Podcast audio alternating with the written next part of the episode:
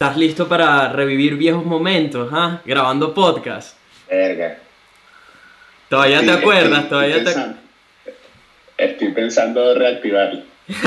Bien, ya me vamos a hablar de eso. Rueda la intro.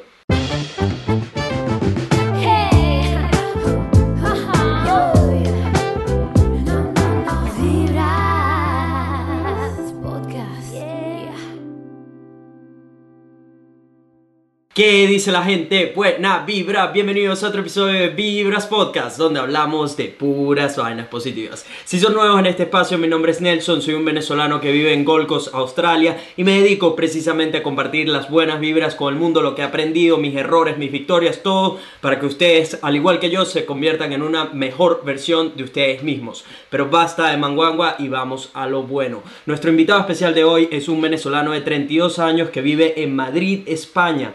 Estudió contaduría pública en la UCAP y actualmente se dedica 100% a la fotografía. Démosle la bienvenida a Mauricio Darias. ¿Cómo estás, hermano?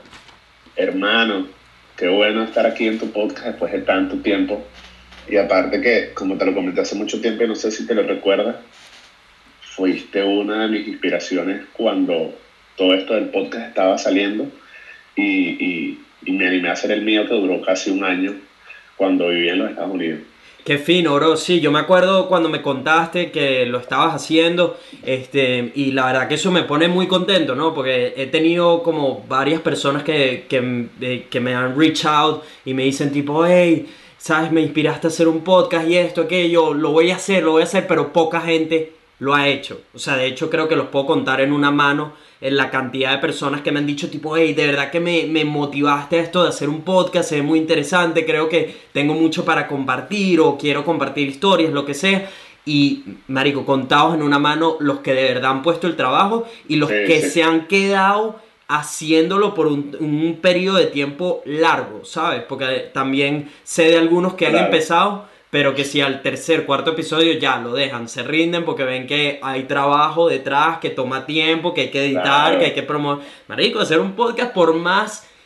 Porque si bien, digamos, es sencillo en términos de, por lo menos la manera en que yo llevo el mío, es, mira, vamos a sentarnos, vamos a tener una conversación, lo que salga y demos lo mejor el uno del otro y, ¿sabes? Quizás esto ayude a otra persona, esa es por lo menos la meta que tengo con cada episodio. Cada vez que yo suelto un episodio del podcast, mi meta es o inspirar a una persona que persiga sus sueños, a que arranque ese proyecto que ha prolongado hacer por mucho tiempo, que ha procrastinado por falta de motivación o falta, digamos, de ejemplos a seguir de cómo hacer las cosas, de cuál es el camino y al mismo tiempo entretener, ¿sabes? Quiero que esto sea un espacio donde no, donde no hay filtros, donde son conversaciones 100% reales. De hecho, mucha gente cuando les digo, no, vente, vamos a hacer un podcast y esto, aquello, me dicen tipo, Ajá, ¿de qué vamos a hablar? O me pasas las preguntas, o, o ¿sabes? Este tipo de cosas. Y es tipo, no, no, no, es una conversación 100% real. Vamos a sentarnos, vamos a compartir lo mejor del uno al otro.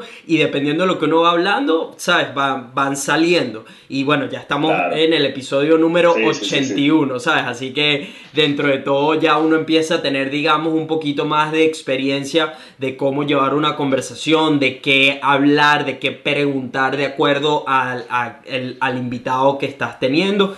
Y en esto, ¿sabes? Eh, La meta para mí no, no hay como un límite. Yo quiero que Vibra se convierta en, en la versión latina de Joe Rogan. Es como, como lo he visto en mi cabeza, ¿no? De una plataforma donde vienen las, las mentes más brillantes de todo el mundo de hispanohablantes, más extraordinarias, a compartir su camino, sus aprendizajes, sus errores y que eso de alguna manera, ¿sabes? Motive eventualmente a millones de personas. Eso es lo que tengo en mi cabeza, pues.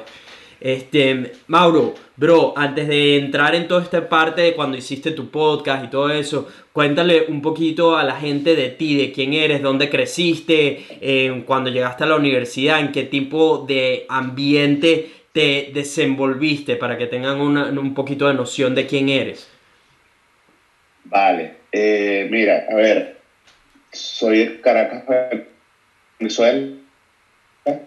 Eh, luego de que me gradué del, del colegio, estudié contaduría pública. Bueno, mentira, empecé a estudiar ingeniería, lo cual vi que no me estaba funcionando mucho y como siempre me gustaron los números y, y todo este tema, me fui por la contaduría, me gradué, de verdad que me, me apasionaba un poco, pero digamos que me aburrí mientras la, mientras la terminaba porque a su vez la ejercía. Entonces estaba trabajando y estudiando de, de la carrera.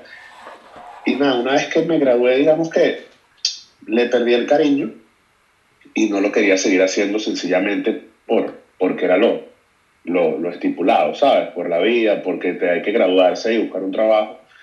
Y justamente al poco tiempo de graduarme, me, me tuve que ir de Venezuela y como todos sabemos, cuando llegamos a, a, cualquier otro país, tengas estudios o no tengas estudios, hay que empezar a hacer lo que sea. Uh -huh. Y de alguna u otra manera, que, que podemos luego entrar en detalle, eh, conocí la fotografía, me enamoré de esto y, y, bueno, he luchado poco a poco para poder dedicarme esto al 100%, y como tú bien sabes, no es nada fácil y mucho menos en un mundo en el que piensan que, que ser un artista es cosa, es cosa fácil. Uh -huh. eh, pero de verdad que es, es, un, es, un, camino bastante motivador, porque así como te caes, cualquier cosita también te, te da alegrías. Uh -huh. eh, yo lo decía hace unos días, que el, el, trabajo del freelance o del emprendedor es bastante retador y, y agotador, pero que cosas tan sencillas como crear tu página web te, te, emocionan demasiado porque ya la pusiste allá afuera y ya la gente tiene otra herramienta para poder ver tu trabajo. Y aparte que cuando lo haces tú también con tus pocos recursos y con el poco conocimiento que puedas tener de diseño o de programación, como que tiene un poquito más de valor agregado al, al, al trabajo, ¿no? Sí. Entonces, bueno, básicamente eso. Me gradué de contador por alguna u otra razón que también todo es válido, le perdí el cariño conocí las cámaras, conocí la imagen eh, y, y, bueno, estoy poniéndole todo el cariño eh, para, para, dedicarme, para seguir dedicarme, dedicándome hasta el 100% y aquí estamos. Qué bueno, bro. Eh, Tú cuando te fuiste de Venezuela, te fuiste a Estados Unidos en un principio, si mal no recuerdo. Pasé primero por Estados Unidos, estuve tres años y medio en Estados Unidos. ¿En qué parte? En Miami, era. Estuve, sí, estuve siempre en el sur de la Florida, en Miami, este, porque bueno, eh, temas de trabajo, estaba mi familia, y entre una cosa y otra me quedé por ahí, y verdad, fue una experiencia súper, súper buena. Extraño muchas cosas de, de, de por allá, pero mm. nada, tocó, tocó salir por, por distintos motivos y estoy ahorita en Madrid, España. ¿Cuánto tiempo tienes ya en Madrid? Hace nada cumplí un año. Eh, lo que pasa es que, claro, con todo el tema de, de la pandemia y, y, el encierro masivo que nos tocó, sí. Pero, pero sí, ya tengo un año, un año y, y un mes más o menos. Pero, pero bien, acostumbrarme porque es totalmente diferente claro, a lo que uno. 100%. Uno sí, sí, vienes de Venezuela a Estados Unidos y luego a Europa. O sea, tienes una perspectiva única, digamos, de, que, de haber vivido en tres lugares donde el estilo de vida, economía, seguridad, todo es completamente distinto. Absolutamente, absolutamente, sí, digamos que en Estados Unidos y más en, la, en el área donde yo estaba, uh -huh. eh, se asemeja mucho a lo que uno está acostumbrado en Venezuela eh, por estilo de vida, ¿sabes? Quizás las cosas que, que uno acostumbra, también toda la cantidad de venezolanos que han emigrado a esa zona de los Estados Unidos. Y hoy en día en España, a pesar de que también somos muchísimos venezolanos por aquí, no tiene nada que ver con lo que, con lo que yo estaba acostumbrado, ni en trabajo, ni, ni temas de, de clientes, ni nada, o sea, el clima, etcétera, mil, mil cosas. ¿Cómo, ¿Cómo caíste en la fotografía? ¿Cómo, ¿Cómo tuviste ese encuentro con la fotografía? ¿Qué sucedió? ¿Fue que eh, alguien te, te, te, mostró, hey, mira, esto es lo que yo hago y de repente te inspiró a tú agarrar una cámara o fue por a, puro accidente? ¿Cómo caíste en todo este mundo de la fotografía? Bueno, siempre que me hacen esta pregunta tengo, digamos, dos, dos, dos respuestas porque son las que, las que realmente me motivaron. La primera es que cuando yo, yo hacía mucho hiking en Caracas eh, y subía a la montaña, iba a otros estados también a, a, hacer lo mismo, y como que obviamente haciendo este tipo de viajes, la imagen siempre está presente, ¿sabes? Un paisaje, un buen retrato con una montaña por detrás. Yo tenía una GoPro Y, y digamos que en algún momento pensé que la GoPro se estaba quedando como que obviamente corta porque funciona para ciertas cosas y ya. Sí. Eh, y en uno de estos viajes eh, a Mérida, hice cumbre en uno de los picos más altos de Venezuela, nos tropezamos con un fotógrafo y, luego pudimos conseguir la foto y fue como que, wow, ¿sabes qué fino? Eh, que yo pudiese ser esa persona y en verdad no tenía ni, o sea, tenía que ser el teléfono y, ya. Y eh, un amigo de muy, especial estaba haciendo un curso de fotografía súper básico y súper normalito en Venezuela y me dice, brother, métete, que sé que te gusta.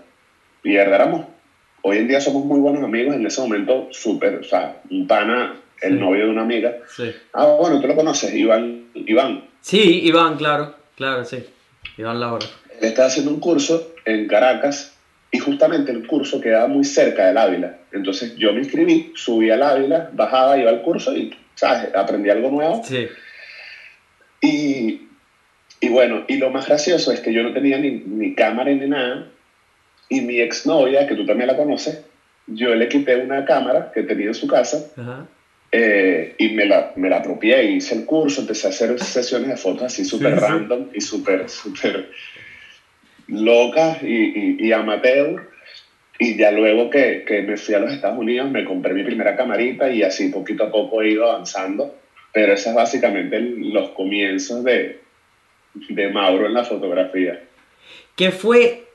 ¿Hay algo que, cómo pondrías en concreto qué es lo que más te gusta de la fotografía? ¿Qué, qué es lo que te apasiona tanto de capturar momentos, esto? ¿Qué, qué es lo que recibes tú a cambio cada vez que, digamos, utilizas tu cámara o haces un trabajo o sacas una foto que habías querido por mucho tiempo? ¿Qué, qué es- trata de transmitir un poco qué es lo que la fotografía te ha dado a ti en tu vida? Ok. A ver, creo que lo más importante, o sea, todo como un- una, una lista de tres, cuatro cosas, pero creo que lo más importante es ver la reacción de las personas cuando ven tu trabajo. Bien sea que les hagas unas fotos a, esas personas, a, esa, a esa persona, Mm. o bien sea que te quieran, eh, eh, que quieran admirar tu trabajo de un paisaje. Hoy en día he tenido la oportunidad de vender, de vender fotografías de paisajes a otras partes del mundo también. Y, y eso te llena tanto que tú dices, verga, brother, de verdad vale la pena el esfuerzo, vale la pena haberte parado temprano en X playa para tomar el amanecer, o, o valió la pena haber estado en ese photoshoot durante tanto tiempo y que la modelo o, o el- la persona que estuviese ahí te diga, wow, qué buen, ¿sabes? qué buen trabajo hiciste, porque a veces la gente piensa, no, pero es darle clic a una cámara y ya. Y es mucho más que eso y creo Sí, que lo sí, sabemos muy sí. bien ambos, ¿sabes? Sí, Entonces, como que, y principalmente eso, o sea, ver lo que genera en otras personas tu trabajo, así sea que pueda ser, como te decía antes, un paisaje o un retrato, es demasiado alentador, porque como te decía al principio del, podcast, a veces la gente piensa que ser un artista es algo totalmente fácil y que cualquiera lo puede lograr. Y, y eso pasa con muchas cosas, o sea, lo que puede generar una pintura, lo que puede generar un video, con una canción, con un sentimiento, y en la fotografía es lo mismo. Eh, hace poco me hicieron una entrevista y yo mencionaba que una de las cosas más difíciles con la fotografía, más que con el video, ya que el video es una toma continua, hay movimiento, hay música, con una foto generar, generar sentimiento o, o expresar el, el sentimiento del, del- de- en, en esa foto es súper complicado. Ujú. Y eso es una de las cosas que más me retan a mí constantemente, que no sea una foto plana, que no sea una foto así aburrida Ujú. o que genere algo, ¿sabes? sí, Así sea hasta de un paisaje, un paisaje te puede generar mil sentimientos y, Sí. y- y muchas personas no lo saben. sí, tal cual. En especial Y- si le pones a y es un- súper sí. cool. Y es súper cool que hasta a veces a mí mismo, o sea, he llegado que sí de la montaña aquí en Madrid y veo las fotos y yo, wow, o sea, qué, qué increíble como esta foto te puede generar, ¿sabes? Nostalgia o, o- o un millón de vainas que ni te imaginas, ¿sabes? Tal cual. Sí, en especial, digamos, venezolanos, por ejemplo, caraqueños. Yo cada vez que veo una foto del Águila, ¿sabes? Se me arruga el corazón. Y, bueno, con eso cada quien tiene, digamos, algo en específico que ve en una foto que genera sentimiento, ¿no? Y eso es, Eh, de hecho, me relaciono mucho contigo en cuanto a esto de las reacciones, porque para mí una de las razones más grandes de, de hacer videos, digamos, es ver la reacción de, de personas, ¿no? El, el- en especial cuando hago un video que involucra a alguien, digamos, y o sea, ese momento que esa persona vivió conmigo, ya sea una aventura, ya sea una sorpresa, ya sea, ¿sabes? Un vlog normal que fuimos a la playa, quedó documentado para siempre, ¿sabes? Quedó encerrado en un video donde eh, hay una especie de, digamos, highlights de nuestro día, de lo que vivimos juntos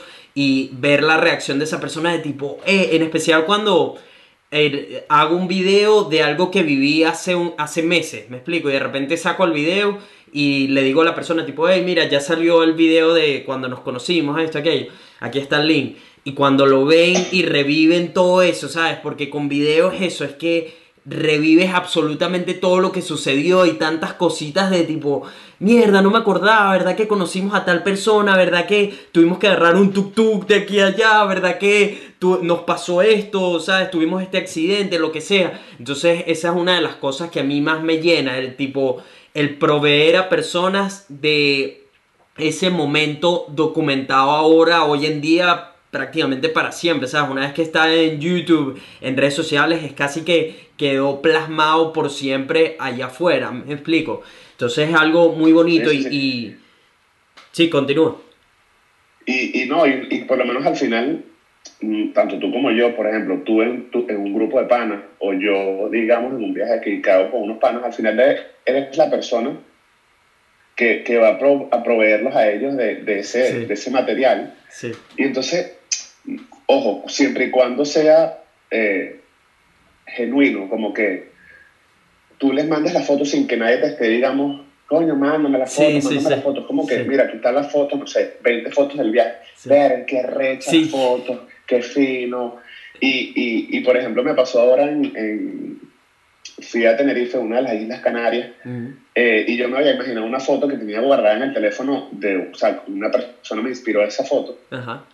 Y, y yo le dije a, mi- a- a uno de mis mejores amigos, pero por favor, te voy a dar la cámara, ya está lista, solamente ponla como te estoy diciendo y toma la foto. La foto quedó como yo me la imaginaba. Y entonces todos los que estábamos, éramos tres parejas, éramos seis personas. Sí. Después de que me tomé la foto, yo les tuve que hacer las fotos a cada uno. Entonces fue como que mierda, qué fino. Sí. Que suena tonto. O sea, yo estaba en Instagram un día scrolling, guardé, el- guardé la foto, no me acuerdo de qué, de qué persona, la hice y motivar a otras personas, independientemente de que sean cercanos o no, es fino, ¿sabes? Es, es cool Sí. porque a pesar de que sea una inspiración de otra persona, tú la estás poniendo afuera, o sea, tú la materializaste y que la gente, o sea, se tome el tiempo de querer hacerlo, es como que, coño, lo estoy haciendo bien, ¿sabes? Ajá. Sí, tal cual. Y al final, y al final cuando que ya llegas a casa, mm, la editas, le haces una- un par de cositas y que el material final, más aún, les guste, es como que coño, sabes, qué bueno. Sí. Entonces, al final es lo que te, lo que te decía cuando me preguntaste lo que me motivaba.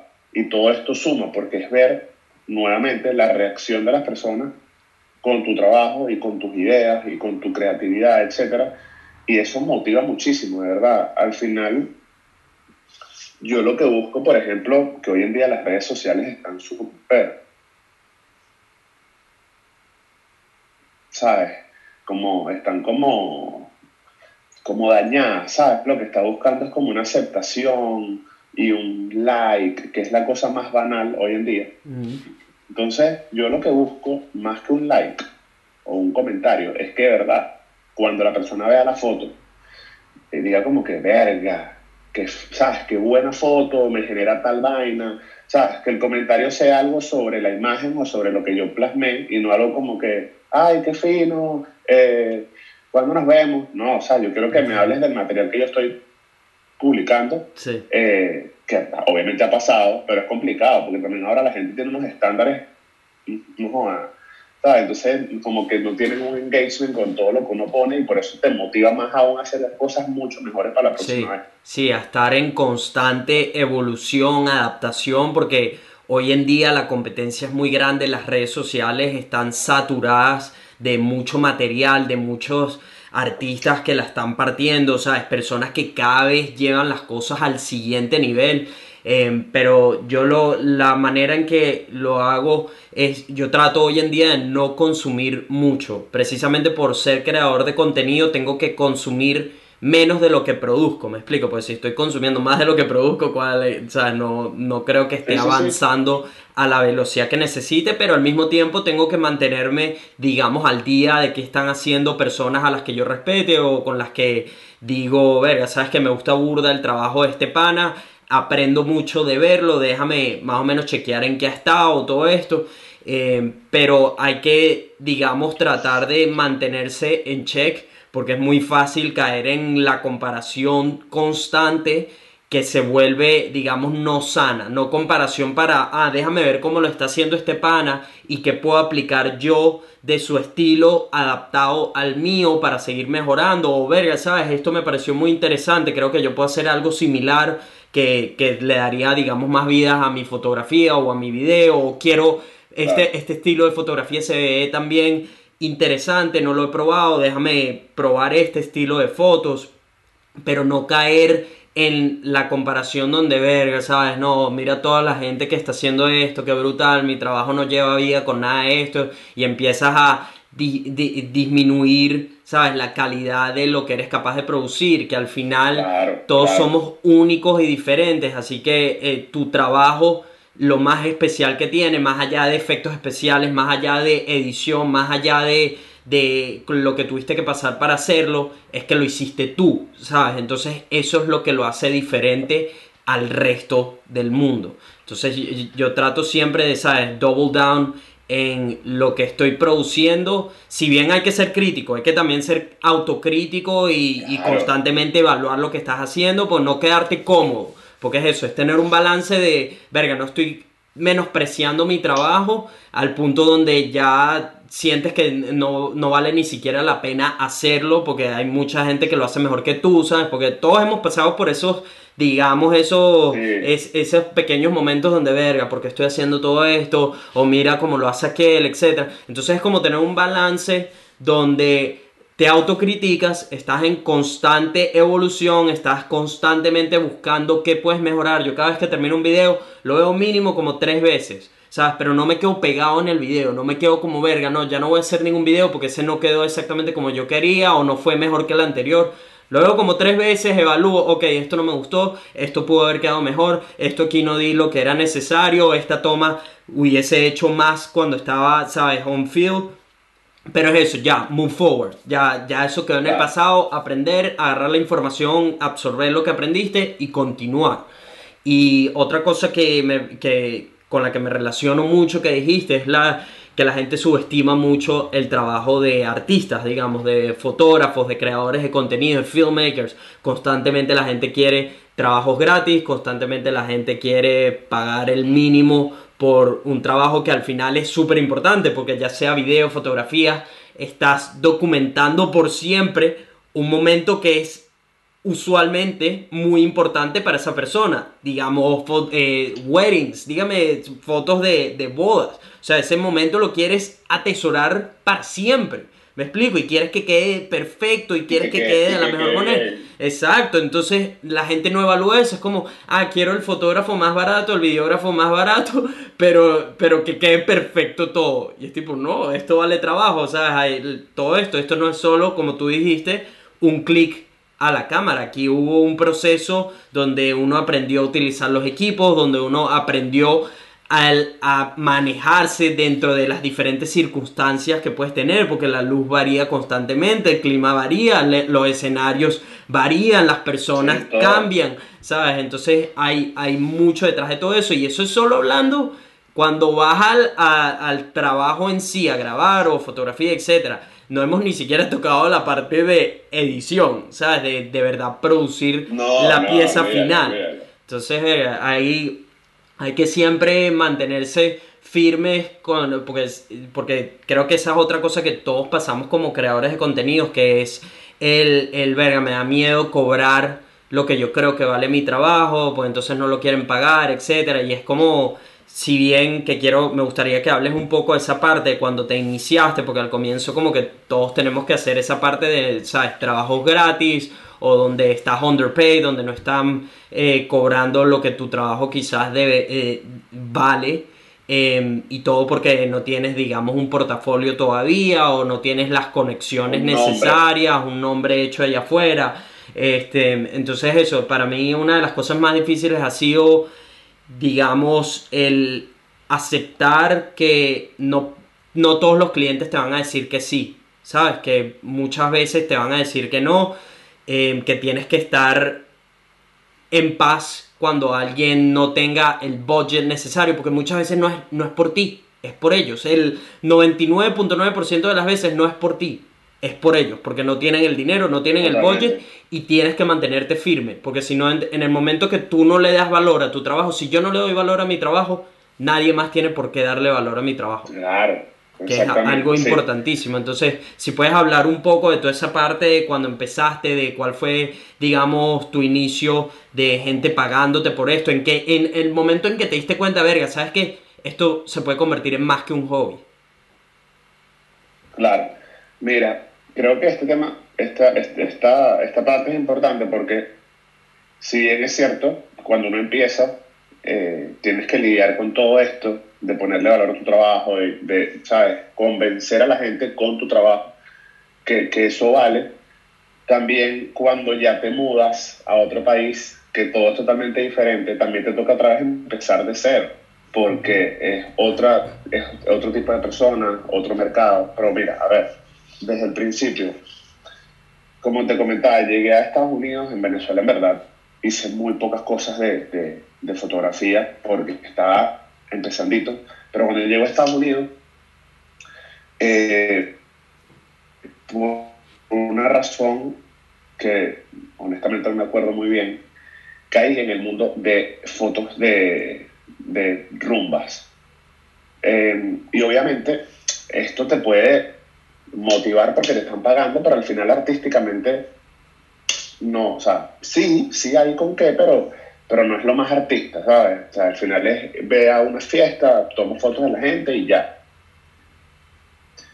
Esos fueron como los primeros trabajos, pero yo aceptaba lo que me, lo que me quisieran pagar, porque obviamente tú dices, "Mira, no tengo, experien- no tengo experiencia, me están contratando, lo que tengan, ¿sabes? Pero obviamente, a pesar de que en ese momento no era algo que yo consideraba muy artístico, me fui, digamos, puliendo en esa área y llegué a estar casi los tres años que viví en los Estados Unidos haciendo esto. Entonces, claro, veía mi material del principio y veía el material que ella estaba haciendo al final y era, o sea, Cambio el cielo a la otra tierra. cosa. sí.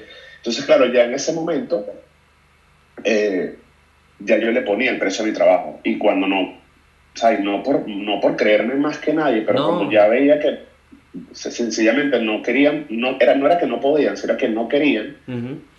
Yo le decía como que, mira, no, o sea, yo acepto que tú no tengas este, este presupuesto, pero en otro lado hay otra, prácticamente está tu competencia pagándome más de lo que yo te estoy eh, presupuestando, porque me pasaba. Pero claro, tuve tres años en una ciudad en donde nos guste o no nos guste la rumba, lo que maneja en la noche es rumba, en, en Miami.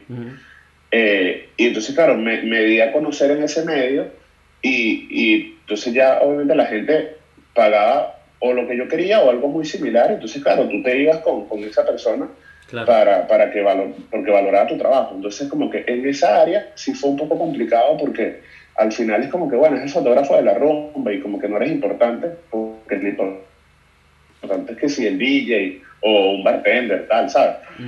Pero por otro lado, poquito a poco fui haciendo trabajos con, otras, con otros amigos fotógrafos que sí, ayudándolos, porque también en este, en, este, en este mundo tienes que estar, o estar claro de que no vas a empezar siendo el fotógrafo, ¿sabes? Puedes empezar ayudando a alguien, puedes empezar eh, asistiendo, digamos, muy, muy, muy de lleno, pero sí me tocó con algunas amistades y esas personas confiaron en mi trabajo, de verdad, con, la- con los ojos cerrados, y me fueron dando eh, trabajos que ellos no podían hacer por cuestiones de tiempo.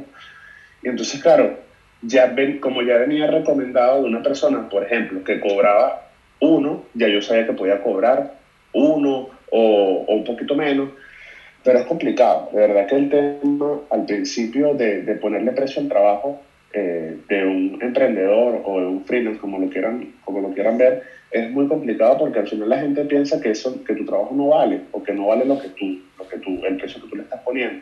Entonces, lo que yo hice en ese momento, en el primer año, año y medio de, de, de, trabajar como fotógrafo en Estados Unidos, fue hablar con mi trabajo.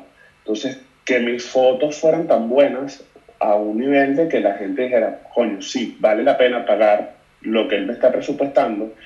Y si me venían a hacer, digamos, un ajuste o, o, o coño, bajarle un pelo, decía, ok, yo te lo bajo un poco, pero entiende que no puedo más de aquí porque si no, sencillamente no me, no me es rentable eh, trabajar contigo, porque es ir a un lugar que muchas veces está lejísimo, eh, los equipos valen dinero y cuando ya tú estás update, o sea, updating tus equipos porque quieres algo mejor, tal, tú te das cuenta que tienes que cobrar por tu trabajo.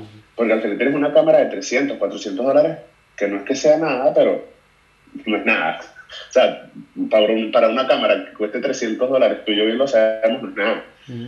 Entonces, cuando ya tú quieres comprarte la que cuesta 1500 y que viene sin ningún objetivo porque es una cámara profesional que viene sin lentes y todo lo tienes que comprar aparte, tú dices, wow, no puedo cobrar 100, no puedo seguir cobrando 50 por lo que estoy haciendo, ¿sabes? Claro.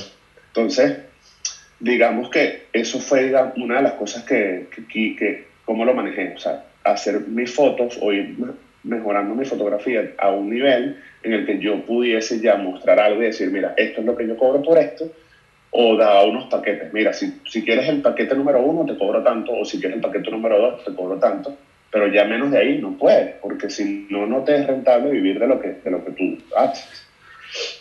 Sí. Entonces, bueno, ya, ya cuando, lo que te comentaba, que entonces ahora me tocó como empezar de cero otra vez, porque si, si, si bien es cierto que en, en- en Estados Unidos pude hacer una buena carrera dedicándome solamente a esto, eh, cuando llegas a un país nuevo, no eres nadie. Tienes que empezar otra vez a conocer a la gente. Yo no quería, cuando llegué aquí, a pesar de que lo he hecho un par de veces, bueno, lo he hecho pocas veces, no quería entrar otra vez al mundo de las rumbas porque es muy agotador. O sea, por mucho que ya en Estados Unidos te pagaron lo que tú querías, es agotador. O sea, es salir de tu casa, montarte tu carro a las 2 de la mañana. ¿Qué me estás diciendo, sabes? Y llegar a las 6 de la mañana. Entonces es como, wow, fino, me estás pagando, pero, pero no, no, no, no lo vale tanto. Entonces como que también salir de, de, de esa zona de confort es complicado porque estás acostumbrado a algo que puede llegar ya hasta cierto punto ser dinero fácil, pero no es lo que, no es lo que te motiva. Entonces, bueno, es, es ponerte el challenge de salir día a día, ¿sabes? Hacer el trabajo que estás haciendo un poco mejor, contactar con otro tipo de, de clientes o, o mostrar tu trabajo en redes sociales o en páginas web de otra manera y poco a poco, ¿sabes? darle el, el- el- el giro, porque si no te quedas ahí también estancado, ¿sabes? Porque uno dice, no, bueno, yo soy emprendedor, pero un emprendedor o un freelance también se puede quedar estancado en una, Ujú. en, una, en un área y no se da cuenta. Y solo por decir, ay, no, yo me dedico a lo que yo amo, pero no lo estás amando de verdad, ¿sabes? Sí. Y eso es súper importante también, porque he conocido muchos, muchos, muchas personas y hasta amigos cercanos que no, por, no porque yo me crea más que ellos, sino que yo le digo, brother, sí, no te estás dedicando a lo que tú haces, pero no te quedes metido ahí porque no estás, no estás siendo feliz. Y al final como que, coño, tienes razón. ¿Sabes? Porque, porque estés editando un video o estés haciendo unas fotos, pero que no te gustan, no quiere decir que estás siendo feliz con lo que haces. Sí.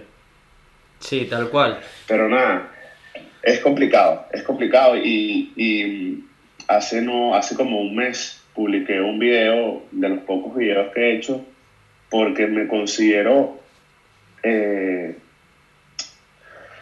a ver, que estoy como que en una lucha constante de hacerle entender a la gente de que tienen que pagar por el trabajo de un fotógrafo y de que no puedes venir a decirme, te pago con un almuerzo.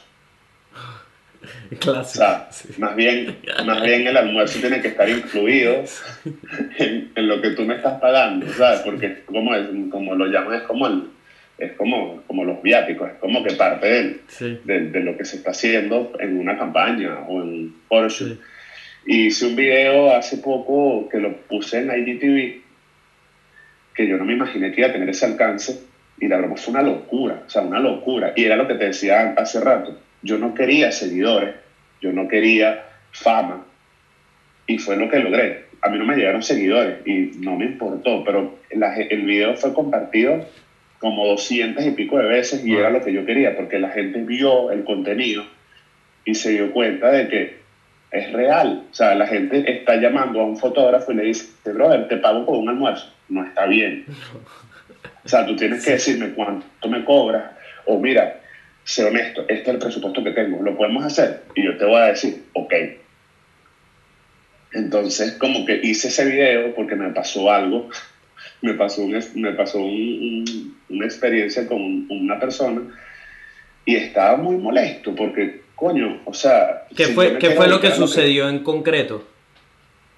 me contactó una persona, una, una chica, para, un, para unas fotos de ella. Y entonces pues, cuadramos, mira, las quiero así, que ya nos podemos ver, tal, vamos a cuadrar eh, el día. Eh, yo le mandé unas ideas de, de, de, de las fotos que ella más o menos quería. Y al final me dice, pero me vas a cobrar o te puedo pagar con llevándote a comer. Y yo dije, no, así no funciona, le dije, y menos en esta situación actual. Entonces le comenté como que, mira, aparte venía recomendada por otro fotógrafo que me conoce y sabes cómo ese fotógrafo o cómo, cómo vive o cómo se gana la vida. Entonces, si ya vienes recomendada, no vengas para este lado a decirme, porque a ti no te gustaría que a tu amigo le pagaran con un almuerzo, ¿me entiendes? Sí, sí, sí. Entonces, mi respuesta fue súper, súper, súper tranquila, a pesar de que me estaba muriendo a la rechera por dentro, hermano. Sí. Y dije como que, mira, las cosas no funcionan así. Yo te puedo hacer- un precio especial porque es recomendada por este chamo que es pana mío, pero no. Entonces el chamo te pone como que, ah, bueno, dale, te, te, te, te aviso. La típica, ¿sabes? Como que, ah, yo te aviso. Y me quedé como con eso adentro y yo dije, lo tengo que sacar. O sea, Sí. necesito sacar esto porque esto ayuda a que todos en, el, en, el, en, en este gremio o en este, en, este, en este tipo de trabajo, porque no solo fotógrafos y videógrafos, diseñadores, Sí, sí, sí, freelance. tal cual. Grabé unas historias y de verdad las historias fueron chimbas. O sea, yo estaba lleno de ira y no me gustó. Sí. Y en verdad pocas personas lo vieron porque en verdad mi engagement en las historias bajó muchísimo porque eran historias chiquiticas, así que ya nadie ve. Ajá. Y dije, vamos a hacer algo serio. Me calmé, lo hice totalmente buena vibra. ¿Sabes? La gente me escribía por, por privado, como que, ¿cómo pudiste tener tan buena actitud en el IGTV? Si yo estoy arrecho escuchándote.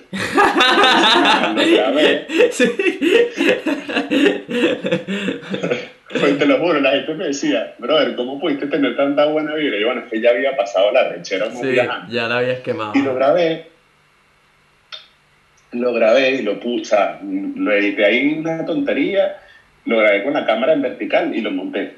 Y, y verdad fue súper fino ver que la gente lo compartiera y que me llegaran eh, screenshots de, de gente que yo ni conocía publicándolo y mandándoselo a miles de personas, que si chamas que hacen traje de en Venezuela, diseñadores gráficos, o sea, un montón de personas que yo ni me imaginé que lo iban a compartir. Sí.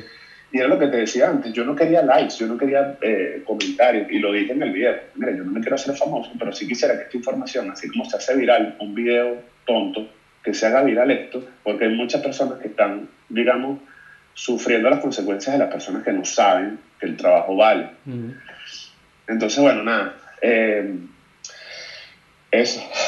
No, no, es, Ah. es- es un punto bastante importante ese, eh, donde además yo creo que una de las grandes cosas es no, no tomárselo a pecho, ¿no? Porque yo también he pasado por ese momento donde alguien te dice, ah, no, mira, que me haces un video y tal, y, y bueno, te llevo a comer, cosas así, es tipo, marico, o sea, eh, hoy en día, hoy en día, la verdad, si te soy honesto, no recuerdo la última vez que alguien intentó como hacerme una de estas. Si tengo, sabes, he tenido gente que constantemente están pidiendo presupuestos y, y, sabes, quieren pagarte ni, ni siquiera la mitad de lo que tú haces, pero hoy en día soy, soy firme, sabes, es tipo, no, no, porque esto no vale mi tiempo. Y, antes de, si bien, digamos, in- inclusive con el COVID, que, ¿sabes? El COVID ha puesto las vainas jodidas y tal. Marico, ah, tuve un par de, de proyectos donde no me estaban pagando, no me estaban ofreciendo lo que yo había presupuestado, lo que para mí valía hacer e- mi tiempo y hacer ese trabajo en específico, y me estaban lanzando por debajo de lo que era, digamos, negociable desde mi punto de vista. Y, y siempre lo que le digo a la gente es tipo, Marico, no tienes por qué aceptarlo, a menos de que estés en un punto casi que de vida o muerte de supervivencia, donde mira, necesito este dinero porque no hay para pagar la renta ya. Ok, bueno, dale, hazlo. Si estás en ese punto, fino. Y yo, y yo he estado cerca de ese punto y con todo y eso he dicho que no. ¿Sabes? Es tipo, no. Porque en el momento que empiezo a decirle que sí, después, cuan- después no hay manera de, digamos, reajustar todo a tipo, mira, hey, recuerda que este no es el precio de mi trabajo, no, porque en el momento que hagas eso, se, pierdes al cliente. Entonces hiciste todo, pusiste todo ese tiempo en ese trabajo siendo eh, y estando underpaid, te quedaste underpaid. Entonces, Mario, para mí es, es tipo. Una vez que, que, digamos, tu trabajo llega a un punto donde es razonable lo que estás cobrando, donde, digamos, has invertido en tus equipos, donde tienes ya buen rato, estás claro en lo que estás haciendo, o sea, ya pasaste, digamos, por esa etapa donde, ok, esto no es un hobby, esto es 100% a lo que me estoy dedicando, estoy poniendo el trabajo en mejorarlo cada vez, ves tu trabajo en comparación, digamos, a gente que está también en, en tu mercado, en tu al- alrededor, y dices, sí, mi trabajo se, se da pelea con esto, o es inclusive mejor que el de la mayoría, etcétera. Tienes que ser firme, tienes que ser firme con lo que estás sí. cobrando, porque al final no se trata de que, de que todos los clientes te digan que sí. Si todos los clientes te dicen que sí, no estás cobrando lo que tienes que cobrar. Si todos los clientes te dicen que no, probablemente estás cobrando de más por lo que eres capaz de producir en este momento. Entonces, en mis ojos, tiene que ser más o menos como un 70-80% de las veces te dicen que sí a, a tu presupuesto. ¿Me explico? Eh, que bueno, negociación, Claro, claro. negociación y cómo presupuestar es, es un tema súper profundo del cual se, se puede, ¿sabes? se puede hablar por, por horas, pero Sí. creo que, que sí es bien importante todo lo que estás diciendo de, de entender ambas perspectivas, cosa- ¿no? Sí, sí, continúa. Ah, uh, con este te- antes de que, de que este tema se vaya, porque se me olvide, también pasa mucho, y, y, y lo he vivido, que tú dices, brother, ¿cómo tú me estás ofreciendo, en este caso en particular, que me invitas a comer? Y he tenido clientes en el transcurso de, de, mi, de, mi, de mi carrera en el que me, en el que me han dicho eh, que, que pudiese cobrar más. Mm, ¿sabes? Entonces es como, o sea, no fue un cliente en particular, sino que es, experiencia para que, para que más o menos la gente no se pierda lo que estoy contando. Yo trabajaba en Estados Unidos como freelance, pero tenía un cliente muy, muy, muy fijo de unas chamas que hacían eventos y tal, pero esas chamas a su vez las contrataban empresas grandes, que sí, Revlon y, y Duracell y cosas así. Entonces yo les mandaba, eran, eran eh, latinas, vivían en Estados Unidos. Entonces me decían, mira, mándame un presupuesto de, para un evento en tal sitio. Entonces, nos- yo por a, a veces, también estaba empezando, yo por a veces querer que me dijeran que sí, les ponía un precio súper estándar mm, y un par de veces me dijeron, mira, puedes subirle un poquito más, ¿sabes? Somos panas, hay confianza. sí. Entonces, claro, eso te, también te motiva porque, coño, eso quiere decir que a pesar, no, no solo porque ya te estén diciendo eso, sino porque han visto ya tu trabajo en ocasiones anteriores y saben que tu tra- trabajo vale lo que, lo que tú estás pidiendo. Entonces, coño, pones esto de este lado y pones del otro lado, que hay personas que quieren pagarte el 10% de lo que vale tu trabajo, entonces es como que no sirve así, ¿me entiendes? Sí, no, tal cual. Y es, esa es importante también porque, digamos, hay... Es, es es- es difícil porque no los freelance usualmente tampoco ponen a voz público digamos cuánto cobran entonces es difícil hacer como digamos un, un estándar de tipo ah ok esto es más o menos lo que cobra la competencia esto es más o menos donde veo que está el mercado y donde yo creo que mi trabajo se ubica esto es lo que tengo que cobrar entonces es un tema difícil como llegar a qué es lo que tienes que cobrar exactamente y siempre hay gente que está dispuesto a pagar más y siempre hay gente que está dispuesto a pagar menos. Entonces es como encontrar el balance donde no, porque do- desde donde yo lo veo, mi objetivo cuando tengo un cliente no es sacar toda la cantidad de dinero que pueda ese cliente. Ese no es, no es mi objetivo. No. Mi objetivo es yo, digamos, em, llenar las necesidades de esa persona, resolver el problema que tiene esa persona con mi habilidad, con mi trabajo y que me paguen lo que mi trabajo vale. Ese es mi, ese es mi objetivo. Yo no quiero que me estén pagando 10 veces más de lo que vale el trabajo, ni, No. que me, ni que me paguen menos de lo que yo quiero que me paguen es lo que vale el trabajo de acuerdo al tiempo, la energía, los equipos, el conocimiento y todo lo que yo estoy poniendo para resolver ese problema de esa persona. Por eso es que hay que ser firmes. Una vez que tienes, una vez que pasas ese escalón de tipo, ok, ya esto es mi trabajo, ya esto me lo tomo 100% en serio, ya, ya estoy en continuo crecimiento. Sí, ya está en un, en un, ya mi trabajo, porque uno sabe, marico, uno, uno puede comparar el trabajo con el de otras personas y tal. Y, Sí, y, pues- claro. y tú sabes cuándo que ya, ya es momento de que seas firme con mi precio y es eso, es, es entender que vas a perder dinero, vas a perder oportunidades, pero al final, por ejemplo, desde donde yo lo veo, para mí es más valioso que yo tenga disponible mi tiempo para hacer videos de YouTube que ahorita no me producen nada de dinero o digamos un podcast que tampoco me produce nada de dinero, pero estoy sembrando para el futuro oportunidades. Claro. Me explico que eventualmente me van a dar más dinero de lo que me pueda dar cualquier trabajo o cualquier o cualquier persona.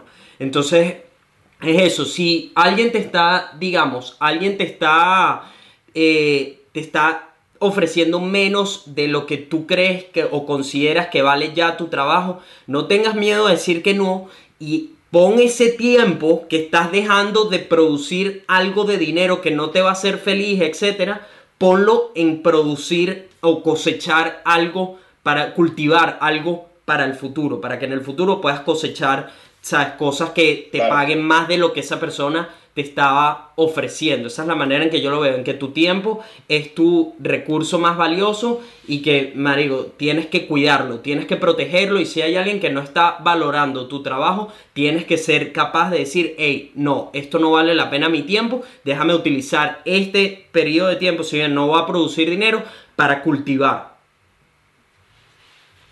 Es que al final, al final el- lo, que, lo que uno como, como artista, como fotógrafo o como persona, lo que le estás dando a, a- a un cliente es tiempo, porque es tiempo que vas a estar produciendo el contenido, es tiempo que tú estuviste aprendiendo lo que sabes, entonces al final te pagan, es por el tiempo, por el tiempo que tú inviertes, tanto en ese momento en concreto como en todo el tiempo que tú vienes arrastrando con tu experiencia, con, o sea, al final, yo siempre, eso lo aprendí hace, hace, hace unos años, mientras hacía el podcast, eh, de que al final lo que uno le vende a la gente es su tiempo. O sea, lo que un empleado le da a un, a un empleador es tiempo.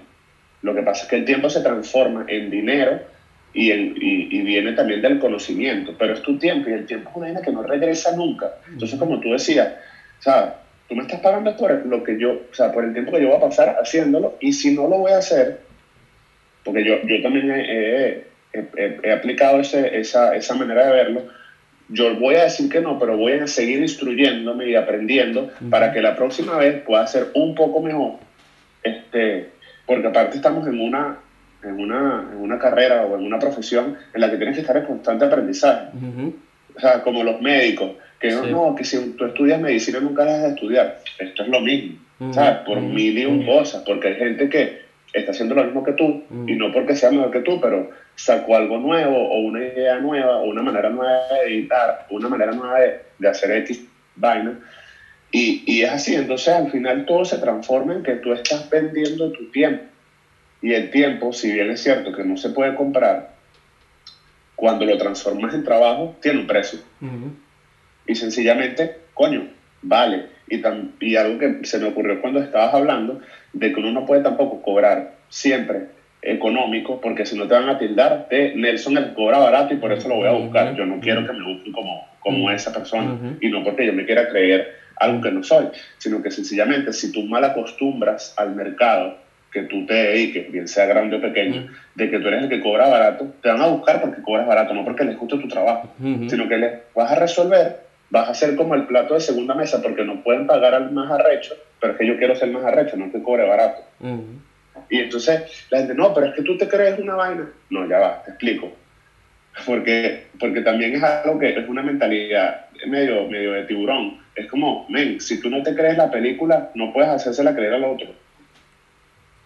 ¿Sabes? Yo sé que tengo que tener cierta, cierta humildad y tal, pero es que no se trata de eso. Se que yo tengo que creerme que mi trabajo, con todo el empeño que le pongo, es el mejor que está allá afuera. Porque si no, ah, no, mira, sí, yo te hago unas fotos más o menos, ¿no? Y te voy a hacer unas fotos arrechísimas. ¿sabes? Y si después no quedan arrechas, o sea, no es que no importa, pero tú aprenderás con el proceso.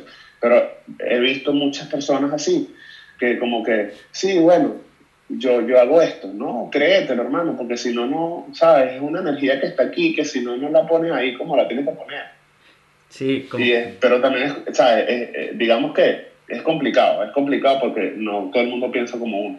No, y estoy completamente de acuerdo con eso. O sea, si bien hay que. hay- es lo mismo que todo. eh, Dentro, en mi perspectiva, prácticamente todo en la vida hay que tenerle un balance, ¿no? Y si bien hay que ser humilde, no te puedes ir muy del lado de humilde, de tipo, ah, sí, yo hago unos videitos y unas fotos, no. No, tipo, marico, eh, yo hago un trabajo bastante bueno, tengo eh, X cantidad de tiempo, he trabajado con X clientes, esto es lo que pongo durante eh, lo que me toma producir, ¿sabes? X pieza de contenido. Entonces eso es tal cual lo que tú estás diciendo. Tienes que creerte la película antes de que el mundo quiera siquiera saber de tu película, ¿me explico? Entonces eso, tú en tu cabeza es mucho de materializar, de visualizar, soy fiel creyente de eso, de hecho muchas cosas que me han pasado en mi vida en los últimos años han sido todas manifestadas de visualizaciones que he estado teniendo sin siquiera saberlo, antes ni siquiera sabía que estaba visualizando, me explico, antes ni siquiera estaba consciente de tipo, ah, esto estoy de alguna manera construyendo lo que quiero manifestar en el mundo físico. Y después de, sabes, de pasar la una y la otra y de repente manifestar estas cosas que antes parecían imposibles, es como, mierda, todo esto comenzó de ser una idea que planté en mi cabeza, me la creí 100% sin importar lo que el mundo dijo, sin importar lo que decía mi entorno, y mira los frutos de esa semilla. Entonces eso, completamente de acuerdo, gente, tienen que creerse la película, tienen que ustedes, si bien ser humildes y no creerse que son los más arrechos, ¿no? o, o en Claro. tu cabeza te puedes, puedes decir, marico, mi trabajo eh, va a ser el mejor, va a ser siempre en constante búsqueda, no creer que ya llegaste, porque en el momento que crees que ya llegaste a la cima, ¿qué es lo siguiente? Tú, uno tiene que estar en constante búsqueda y lo que mencionaste de esto es como los, los médicos, los doctores, los odontólogos, los ingenieros que tienen que estar en constante aprendizaje. Esto no es solo freelance. Desde mi punto de vista, lo que veo, todo absolutamente en el mundo, todas las carreras, todos los trabajos, el que, el que llegue a un punto donde cree que se la sabe todas, donde cree que ya no tiene nada que mejorar, donde cree que ya no hay nada que aprender, donde no cuestiona los métodos que utiliza para su trabajo, para lo que hace, Marico, esa persona se va a quedar atrás. Va a salir otro competidor que se lo va a comer completito porque viene con más ganas. En el momento que tú dejas de evolucionar es el momento que perdiste las ganas de lo que estás haciendo. Así que es importante siempre, sin importar lo que hagas, mantenerte en constante búsqueda de cuál es el siguiente nivel de lo que sea que estés haciendo. Esa va a ser la manera de resaltar y lo que mm, una de las cosas que más me ha gustado de lo que has dicho es dejar que tu trabajo hable por ti, porque también es una cosa que, que ha aplicado mucho en mi vida, que me ha funcionado, que es simplemente, ¿sabes qué? Marico, me callo la boca, no digo nada, me lo digo todo en mi cabeza, me mantengo yo eh, haciéndome la película en mi cabeza, motivándome, plantando semillas, absorbiendo información positiva que me ayuda a continuar el camino, pero es eso, es que es que es yo darle el valor a mi trabajo. Me explico, yo darle el valor que considero que, se, que merece mi trabajo y dejar que mi trabajo hable. Que al final la gente vea, digamos, ya sean fotos, o sean videos, o sea un logo, o sea una página web, o sea, eh, en el caso de un médico, una cirugía, una operación, una evolución. Y que la gente diga, marico, es el trabajo de esta persona es A1, es impecable, es lo mejor que he visto. Ese, esa tiene que ser la constante búsqueda, que si bien hoy en día hay que también tener en cuenta el marketing, digamos, la promoción de tu trabajo y todo esto, porque son variables que te ayudan a tener más Sí. alcance, más oportunidades. Al final tu trabajo tienes que llevarlo a un punto donde él hable por ti, donde no haya más nada que decir, sino esto es lo que cuesta. Sabes, que la gente llegue a ti y vengan con la idea de que yo trabajo con esta persona sí o sí, porque lo que he visto de su trabajo es impecable y va a resolver el problema que tengo. Entonces esa, me, me encantó eh, eso de... de- Cuando eso pasa, cuando eso pasa es súper fino, porque me ha tocado escuchar o leer, eh, o, leer eh, de, de- de posibles clientes que en el momento no son clientes, sino son posibles clientes, que me han dicho, mira, me pase la propuesta que me pases, yo voy a trabajar contigo. Es como, ver, qué fino, ¿sabes? sí. Eso significa que, obviamente, tú no te vas a aprovechar de, No, de- de claro. la situación y vas a querer mandarle una vaina que si de 10 mil dólares cuando la vaina cuesta 2 mil o 1500. Ujú.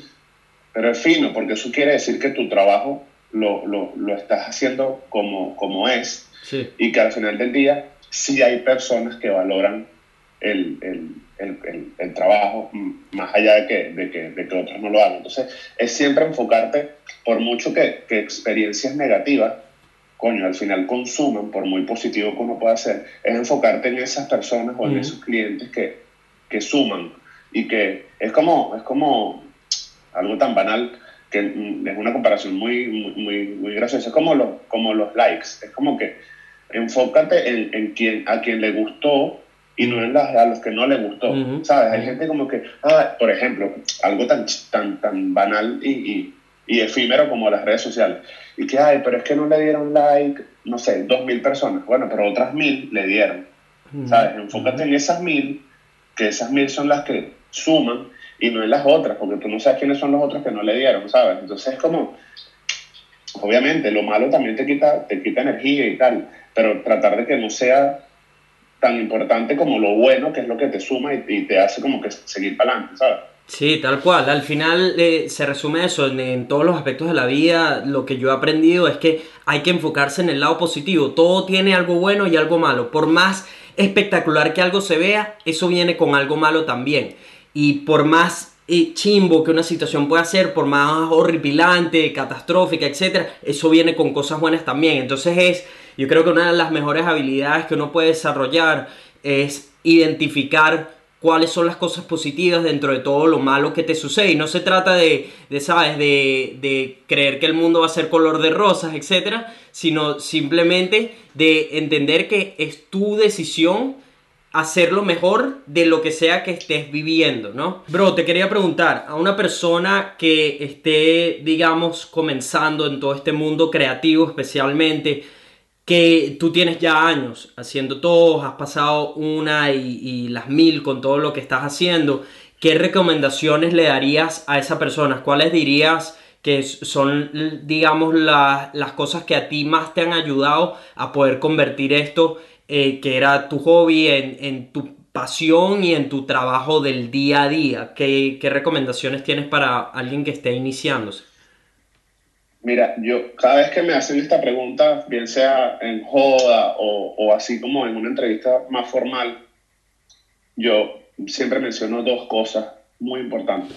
La primera es que te lo creas, independientemente de que 700 personas detrás de ti te digan que no. O sea, de verdad, eso es lo más importante y es una de las cosas que yo más agradezco, que yo más agradezco que me ha tocado, porque desde mi familia, mi mamá y mi papá, hasta mi novia o mis amigos más cercanos, todos han creído en, en, en mi sueño o en mis ideas locas de que me gradué de una universidad súper fina y tal y estudié una vaina que todo el mundo quisiera. Pero creer en ti y en lo que tú quieras hacer eh, es lo más importante, de verdad. Así suene súper así suene súper cliché y así suene súper super frase de Instagram de una cuenta que monta frases y tal. En verdad es lo más importante, porque si tú no te lo crees, si tú no pones, digamos como tú decías, esa semillita en tu cabeza y le vas echando agua todos los días, nadie, nadie va a venir a decirte cómo hacerlo, ni de qué manera hacerlo, ni, ¿sabes? Nada. Entonces, sí, tienes que estar claro de que no eres bueno para todo. O sea, yo no puedo ser músico, ¿sabes? Por mucho que quiera, pero si tengo un talento y una pasión que siempre la tuve, o sea, la fotografía siempre me gustó y la imagen y tal, y no la explotaba. Pero el día en que, en que yo dije, voy a ser fotógrafo, hoy en día puedo hacer más cosas, pero empecé por la fotografía, me lo tuve que creer, ¿sabes? Y empecé a hacer fotos y tal, pero siempre, siempre, siempre creerlo, o sea, y, y, y, y ser firme en eso. Ah, bueno, obviamente no, no siempre la primera ruta es la que vale, pero si vas a agarrar otra ruta que sea para seguir cumpliendo el mismo objetivo. Y lo segundo es ser constante. Siempre en cualquier cosa que hagas, tienes que ser constante porque si no, se te apaga la chispa. O sea, de verdad, es increíble porque yo hasta, mismo, hasta yo mismo lo he sentido que por cosas de otros trabajos, porque al final vivir 100% de esto no, no ha sido toda la vida. O sea, me ha tocado tener trabajos on the site Ujú. que paguen las cuentas y, y- y los días que tienes libre eh, dedicarte a, a esto. Pero sí me he dado cuenta que eh, tienes que estar en constante tanto aprendizaje como, como trabajando en ello. Ujú. ¿Sabes? Si no te llega un cliente, hazlo con tu novia, hazlo contigo mismo, que es algo que, que desde hace ya unos años he venido haciendo y sé que tú también lo haces. Es como que, mira, si no hay un cliente que te contrate para un photoshoot de X vaina, hazlo contigo Ujú. hazte unas fotos tú, porque al final eso es algo que habla mucho, muy bien de, de los creadores de contenido como nosotros, es que si tú te haces una foto buena tú, imagínate cómo se la puedes hacer a otra persona. Ujú. Y, y eso es algo que, que, que, que he puesto en práctica porque, bueno, llegó la pandemia o, o a veces, bueno, hay meses del año que no son tan buenos y, y es eso, o sea, creer en tu sueño firmemente, siempre y cuando sea coherente Ujú. porque tampoco, como que no, yo quiero llegar a la luna. Bueno, pero de eso tienes que empezar a estudiar desde chiquito, ingeniería, ir para la NASA y tal. Ujú. Pero que no es imposible, ojo, o sea, no es imposible. Pero, pero cuando es algo que, por lo menos, ah, yo lo agarré muy de, de ya grande, o sea, yo tenía como 25, 26 años cuando, cuando me metí en todo esto.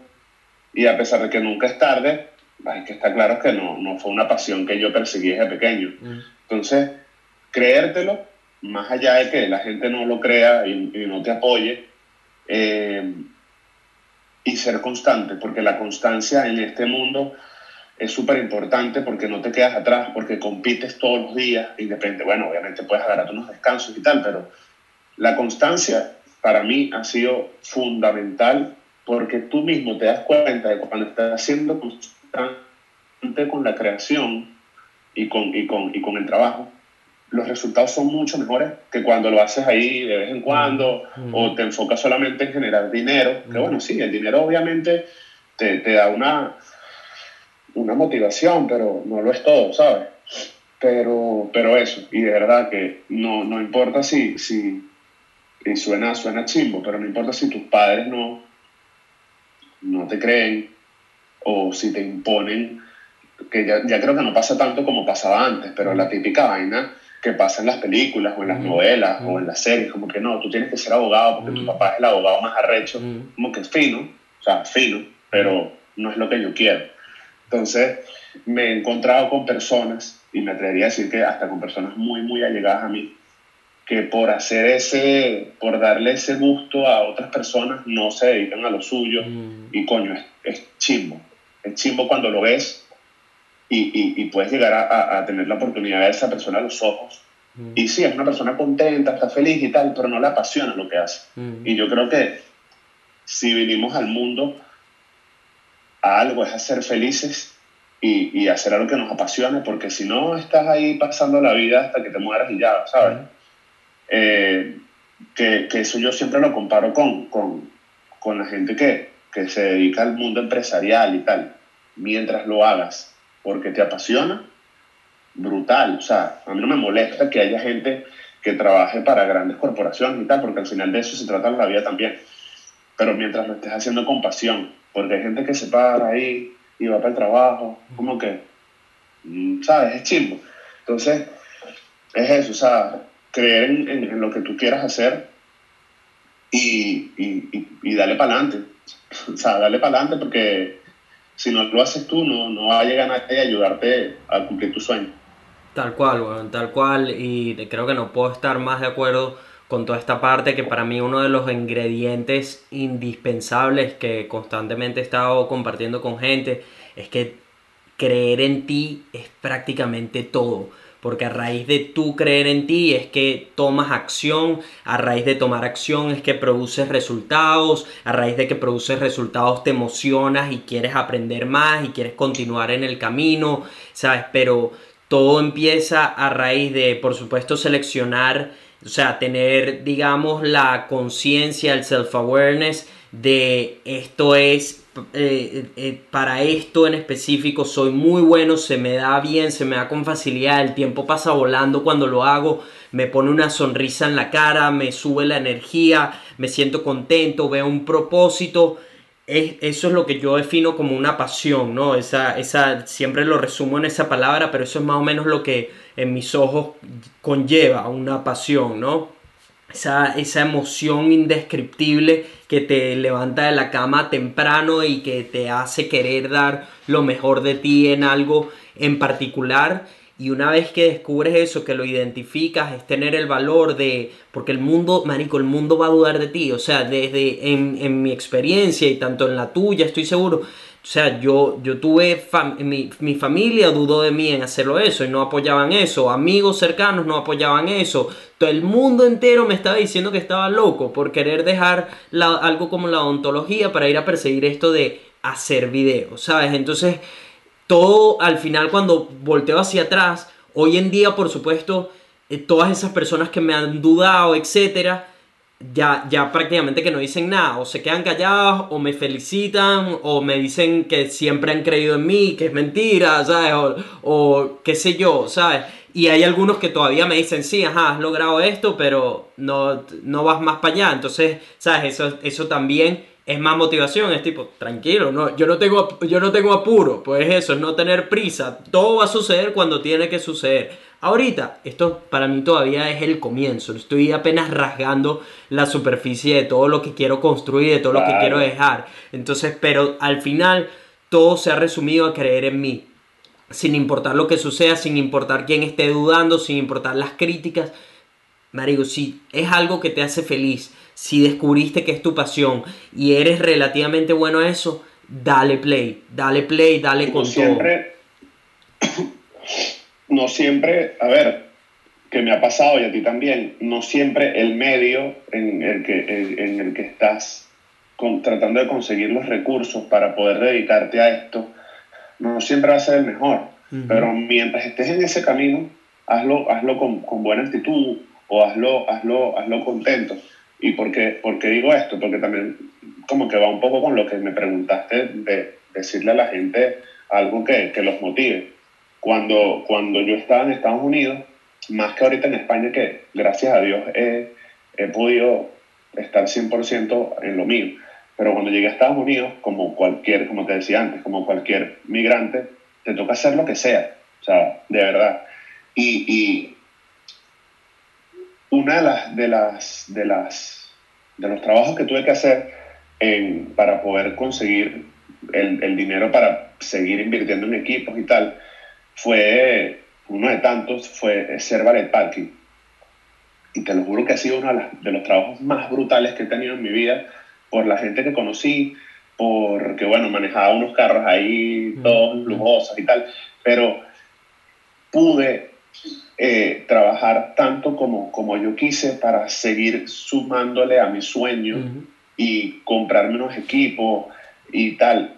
Y entonces, claro, la gente dice, bueno, pero es que yo quiero ser, por ejemplo, fotógrafo, pero es que no tengo los recursos, pero es que los recursos no te van a caer del cielo. O sea, tú tienes que ir por ellos a la calle y si es barriendo calle o si es trabajando en un restaurante o haciendo café, vacílatelo, porque tú sabes que estás tratando de lograr otra cosa y, yo siempre pongo, pongo como un, un- o sea, digo, digo esto porque me he dado cuenta que, que también a la gente se le olvida. Si tú estás trabajando en este trabajo, que no es un trabajo chimbo, es un trabajo normal como cualquier otro. Para lograr algo, ponte un deadline. Por ejemplo, o sea, yo cuando trabajé en el ballet parking, yo dije, voy a trabajar aquí hasta tal fecha. Y es- es- en esa fecha me voy, así sea para otro trabajo, pero porque si no te quedas ahí en un loop de que, ah, bueno, estoy ganando dinero porque me pasó, o sea, bueno, no me pasó, pero lo veía. Gente que trabajaba conmigo, mucho mayores que yo, que estaban ahí como, como que ya, o sea, esto es lo que me tocó. O, o, por ejemplo, otra persona que trabajaba ahí, que, que también le gustaba la fotografía y tal. Entonces, claro, con el dinero que ganábamos ahí, se compraba los equipos y tal, pero los tenía guardados en su casa y seguía solo ahí porque era lo que le daba el sustento para, para, para vivir. Entonces, como que sé que no es fácil tomar la decisión de que, bueno, voy a dejar este trabajo y voy a darle con lo mío Ujú. pero inténtalo, ¿sabes? Y te vas a caer y vas a decir, bueno, esta vez no fue. Bueno, pero entonces consigues otro trabajo, porque a mí me pasó, ¿sabes? El ballet parking me tuve que poner a trabajar con, con, con otra persona en otra cosa, en un trabajo mucho más fuerte, pero bueno, otra vez, otra vez, otra vez, hasta que puedes decir, bueno, ya, ahorita sí voy a lo mío, y, lo- y se logra. Quizás no es un logro enorme, que ahora soy famoso, pero coño, solamente de que tú puedas tener el, el, el- la base para arrancar en, en lo que a ti te apasiona es suficiente. Ya lo, ya lo demás es trabajo duro y, y constancia y, y darle para adelante. Pero, pero no sé, a los que nos están escuchando y viendo, no se desmotiven si tienen que preparar café a las 4 de la mañana para poder dedicarse a la creación de contenido o a, o a comprarse unos tambores y un micrófono porque quieren ser músicos. Háganlo y háganlo con buena actitud, porque no hay de otra manera. O sea, a no ser que, bueno, hay, hay casos en los que eh, también es una bendición que tus padres te ayuden, pero digamos que en el 90% de los casos de una persona eh, que se dedique a esto, siempre le va a, tener- le va a tocar ponerle cariño y, y- empeño para lograrlo. Entonces, si, si, si te tocó hacer algo que no te gusta, hazlo, porque va a llegar el momento. Y, y visualízalo, porque si no, no, no pasa. Tal cual, tal cual y, y, eh, va mucho de eso, de que eh, es eso, que muy pocos tienen las posibilidades o la fortuna, digamos, de que tu familia puede financiar todo lo que quieres hacer, etcétera.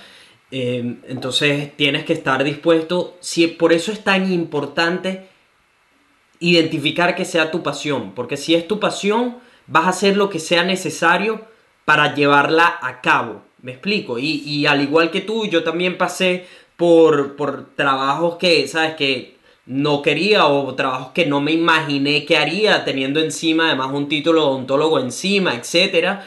Pero todos esos trabajos me abrieron un mundo de posibilidades dentro de lo que estoy haciendo porque me permitieron invertir, me permitieron saber qué es lo que no quiero hacer, porque también esos trabajos te ayudan a identificar tipo, ah, ok, Mario, mira, Claro. yo no quiero hacer esto con mi vida, porque mira, pasa mucha roncha, etcétera, tengo un mal jefe, lo que sea, todos esos trabajos, Mario, para mí, una de las cosas más importantes o de las mejores cosas que tú puedes hacer en tu vida, si estás perdido, si quieres tener más noción de vida real, de entender quién eres, a dónde vas, qué es lo que quieres, marico, es hacer trabajos de mierda. Y cuando digo trabajos de mierda, ojo, te- con paréntesis, trabajos que, que a ti en particular no te gustan, detestas y, y que te toquen además los peores jefes, mejor aún.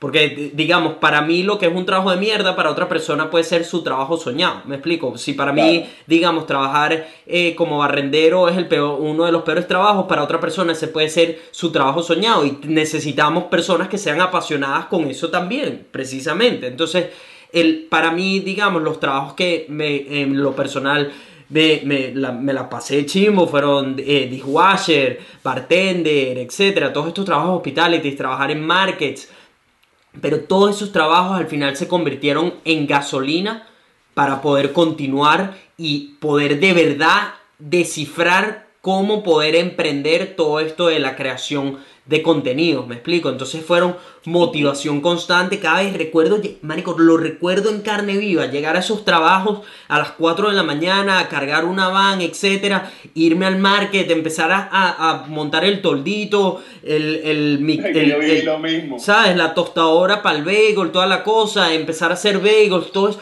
Marico, y recuerdo estar ahí y, y que me estaban además pagando menos de lo que ganaban los demás puesticos inclusive, etc. Y marico, pensar, necesito encontrar una manera de que esto no vaya a ser mi vida, de que no tenga que volver a estos trabajos, de salir de aquí. Y como te digo, le, le debo muchísimo a todos esos trabajos porque todos me enseñaron algo en particular. Pero al final fue eso, de la mano con lo que veníamos hablando, creer en ti, cree en ti, en que vas a poder salir de ahí y crea las oportunidades para que puedas salir de ahí. De nada sirve que te quejes de tu trabajo y no estés haciendo nada al respecto en, en el tiempo que tengas libre, porque al final todos tenemos tiempo libre. La persona que diga, Sí. no, yo no tengo tiempo disponible, no es eso, es que no quieres hacer el tiempo, porque entonces si me haces un breakdown de tu día, estoy seguro que estás viendo Netflix, estoy seguro que estás viendo tus panas, estoy seguro que estás saliendo de jodas y no estás utilizando ese tiempo valioso en poder salir adelante. Entonces, esas son cosas que la gente, que mucha gente no ve, que todo lo que uno tuvo que hacer, sacrificar, dejar de un lado para poder dedicarse a hacer esto tiempo completo. Y con todo y eso, marico, todavía, por lo menos en mi caso, yo todavía lo estoy descifrando y todavía estoy luchando día a día para poder continuar. Ok, ya tengo, de hecho, en, en marzo creo que voy a cumplir dos años desde que estoy dedicado 100% full a crear contenido. Y todavía hoy en día estoy luchando, luchando para ver cómo saco Claro. todo esto adelante, donde hay, hay momentos en los que llegaban especial este año con COVID, lo que nadie se imaginó que iba a llegar, ¿sabes? Y, y he llegado a momentos donde digo, mierda, Marico, ¿será que me toca buscar otro trabajo? Pues ya, ya me estoy quedando sin dinero, se han ido los ahorros, no parece que van a haber proyectos. Y todo eso lo que me ha sacado adelante es creer en mí. Es creer en mí, en que, ¿sabes qué? Marico, yo creo y, suena, suena muy loco, suena místico, suena como la gente quiera verlo. Pero, Marico, yo soy de los que piensa que yo ya no creo en Dios ni nada de estas cosas. Yo eh, hablo más como del universo, etcétera. Pero para mí, mientras más he puesto en lo que amo, Marico, el universo responde. Es insólito, es insólito. He llegado a momentos, en especial este año, donde estaba a esto de tener que, digamos, buscarme otro trabajo porque ya no había dinero para financiar todo lo que estoy haciendo, ya no veía posibilidades de poder continuar. Y marico, el, el mantenerme ahí en la raya y decir, no, déjame impulsar un poco más, déjame creer hasta el final, hasta que de verdad ya no de más, ya no haya más opciones, bicho, y el universo responde. De una u otra manera, ¡pum!, aparece. Eso, eso es así, eso es así porque Mi pan aquí mostrándome las bolas, el bicho se saca la bola.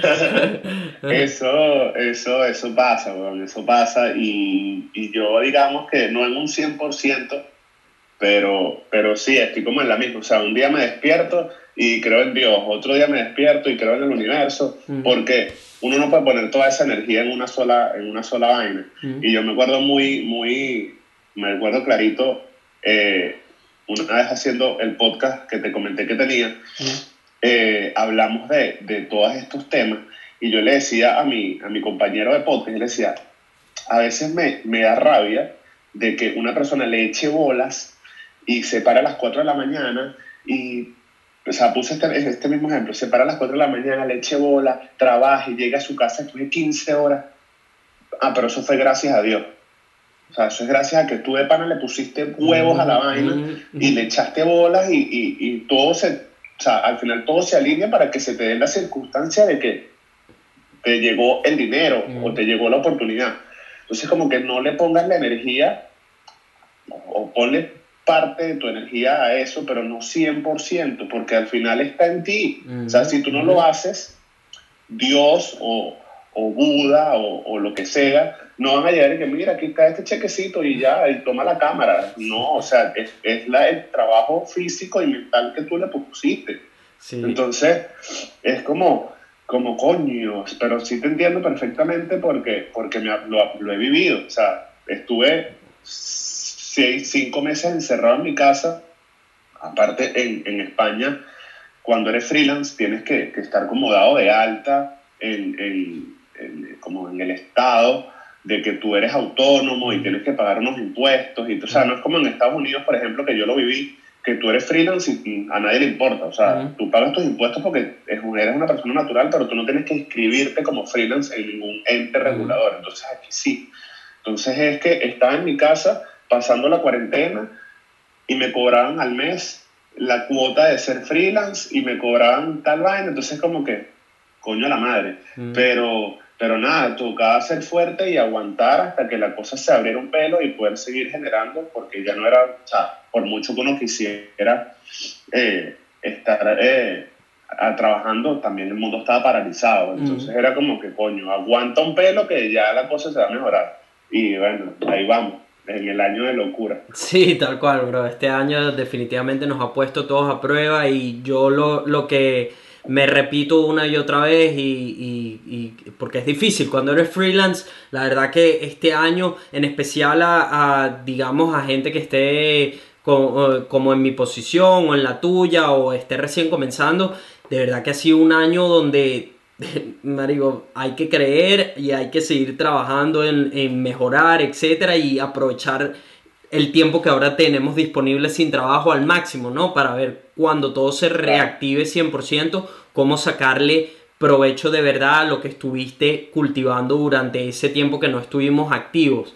Eh, pero para mí lo que me he venido repitiendo desde que empezó todo esto de- del COVID y etcétera, con todo y que en Australia no, no llegamos a tener, digamos, una cuarentena muy estricta, por lo menos en los estados en los que yo eh, eh, vivo, en el, y digo estados porque me mudé, digamos, de estado, ha sido que repetirme una y otra vez, si logro sobrevivir, digamos, financieramente o como creador de contenido, como freelance, este año no hay nada que me detenga. Eso, eso es lo que me he repetido una y otra vez, marico. Si logro sobrevivir esto, no hay nada que me detenga. Sí, porque, o sea, si es que si logro de alguna manera sacar todos estos proyectos todavía, todavía soy 100% freelance y creador de contenido, youtuber, podcaster, etcétera, sin tener que haber agarrado otro trabajo. Después de una pandemia, marico, nota lo que no hay, no hay nada que me vaya a sacar del camino, ¿no? Entonces, eso, gente, el, quien sea que esté en esta posición, pues, recuérdense que primero no están solos, pues esa es otra, que uno, desde el punto de vista de uno, desde la, pro- la perspectiva de uno mismo, está como, ay, soy el que se la está viendo peor, soy el que, el que está en este huevo. No, es todo el mundo, es todo el mundo. O sea, hay pocas personas que han sacado beneficios más aún, digamos, de lo que están haciendo e inclusive se encuentran con otras dificultades con todo lo del, lo del COVID. Entonces, es eso, recuérdense que el mundo entero está en esto también, que hay que reinventarse si es lo que toca y ojo, el tener que buscar otro trabajo de los que has hecho en el pasado no significa tampoco el fin del mundo. Yo en lo personal, yo en lo personal me lo he puesto así, esa es la película que me he puesto en mi cabeza de que si me toca regresar a uno de estos trabajos es casi que el fin del mundo. Y la razón por la que lo he puesto así es porque necesito la gasolina, necesito Claro. el saber que si no le echo bolas todos los días, si todos los días no estoy haciendo algo que me ponga en la posición en la que quiero estar en el futuro, que en cualquier momento lo poco que he construido se puede ir y voy a tener que regresar a esos trabajos que no me estaban aportando, digamos, a mi felicidad o no me estaban, eh, no me estaban sintiendo lleno, con dirección, con propósito, etcétera. Eso es lo que me funciona a mí personalmente. Pero gente, entiendan que si les toca por X o Y, han fallado y tienen que regresar a uno de esos trabajos, no es el fin del mundo. No es el fin del mundo No, tener que, que buscar esos trabajos. Y que también es gasolina, como tú dices. O sea, Mm. al final volviste porque es una situación extraordinaria Mm. que, coño, no fue fácil, Ujú. pero también es gasolina para que, bueno, si antes duraste un año, ahorita vas a durar seis meses, porque es un momentico para que sigas impulsando tu, tu, tu camino.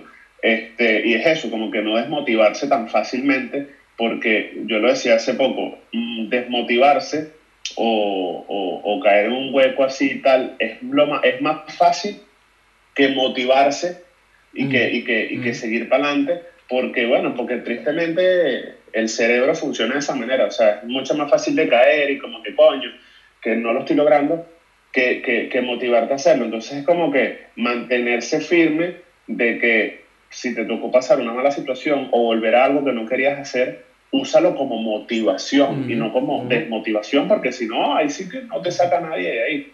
Tal cual. Y, y- y menos en una situación en esta como la que estamos viviendo, que, que no solamente una persona, es el mundo entero. Ujú. Y bueno, nos tocó. O sea, al final no es una vaina que uno decidió pasar por ahí. Sí, tal cual. Eh, bro, ya estamos llegando al final del episodio. Te quería hacer un par de preguntas más. Y eh, una es que, ¿qué fue lo que sucedió con el podcast?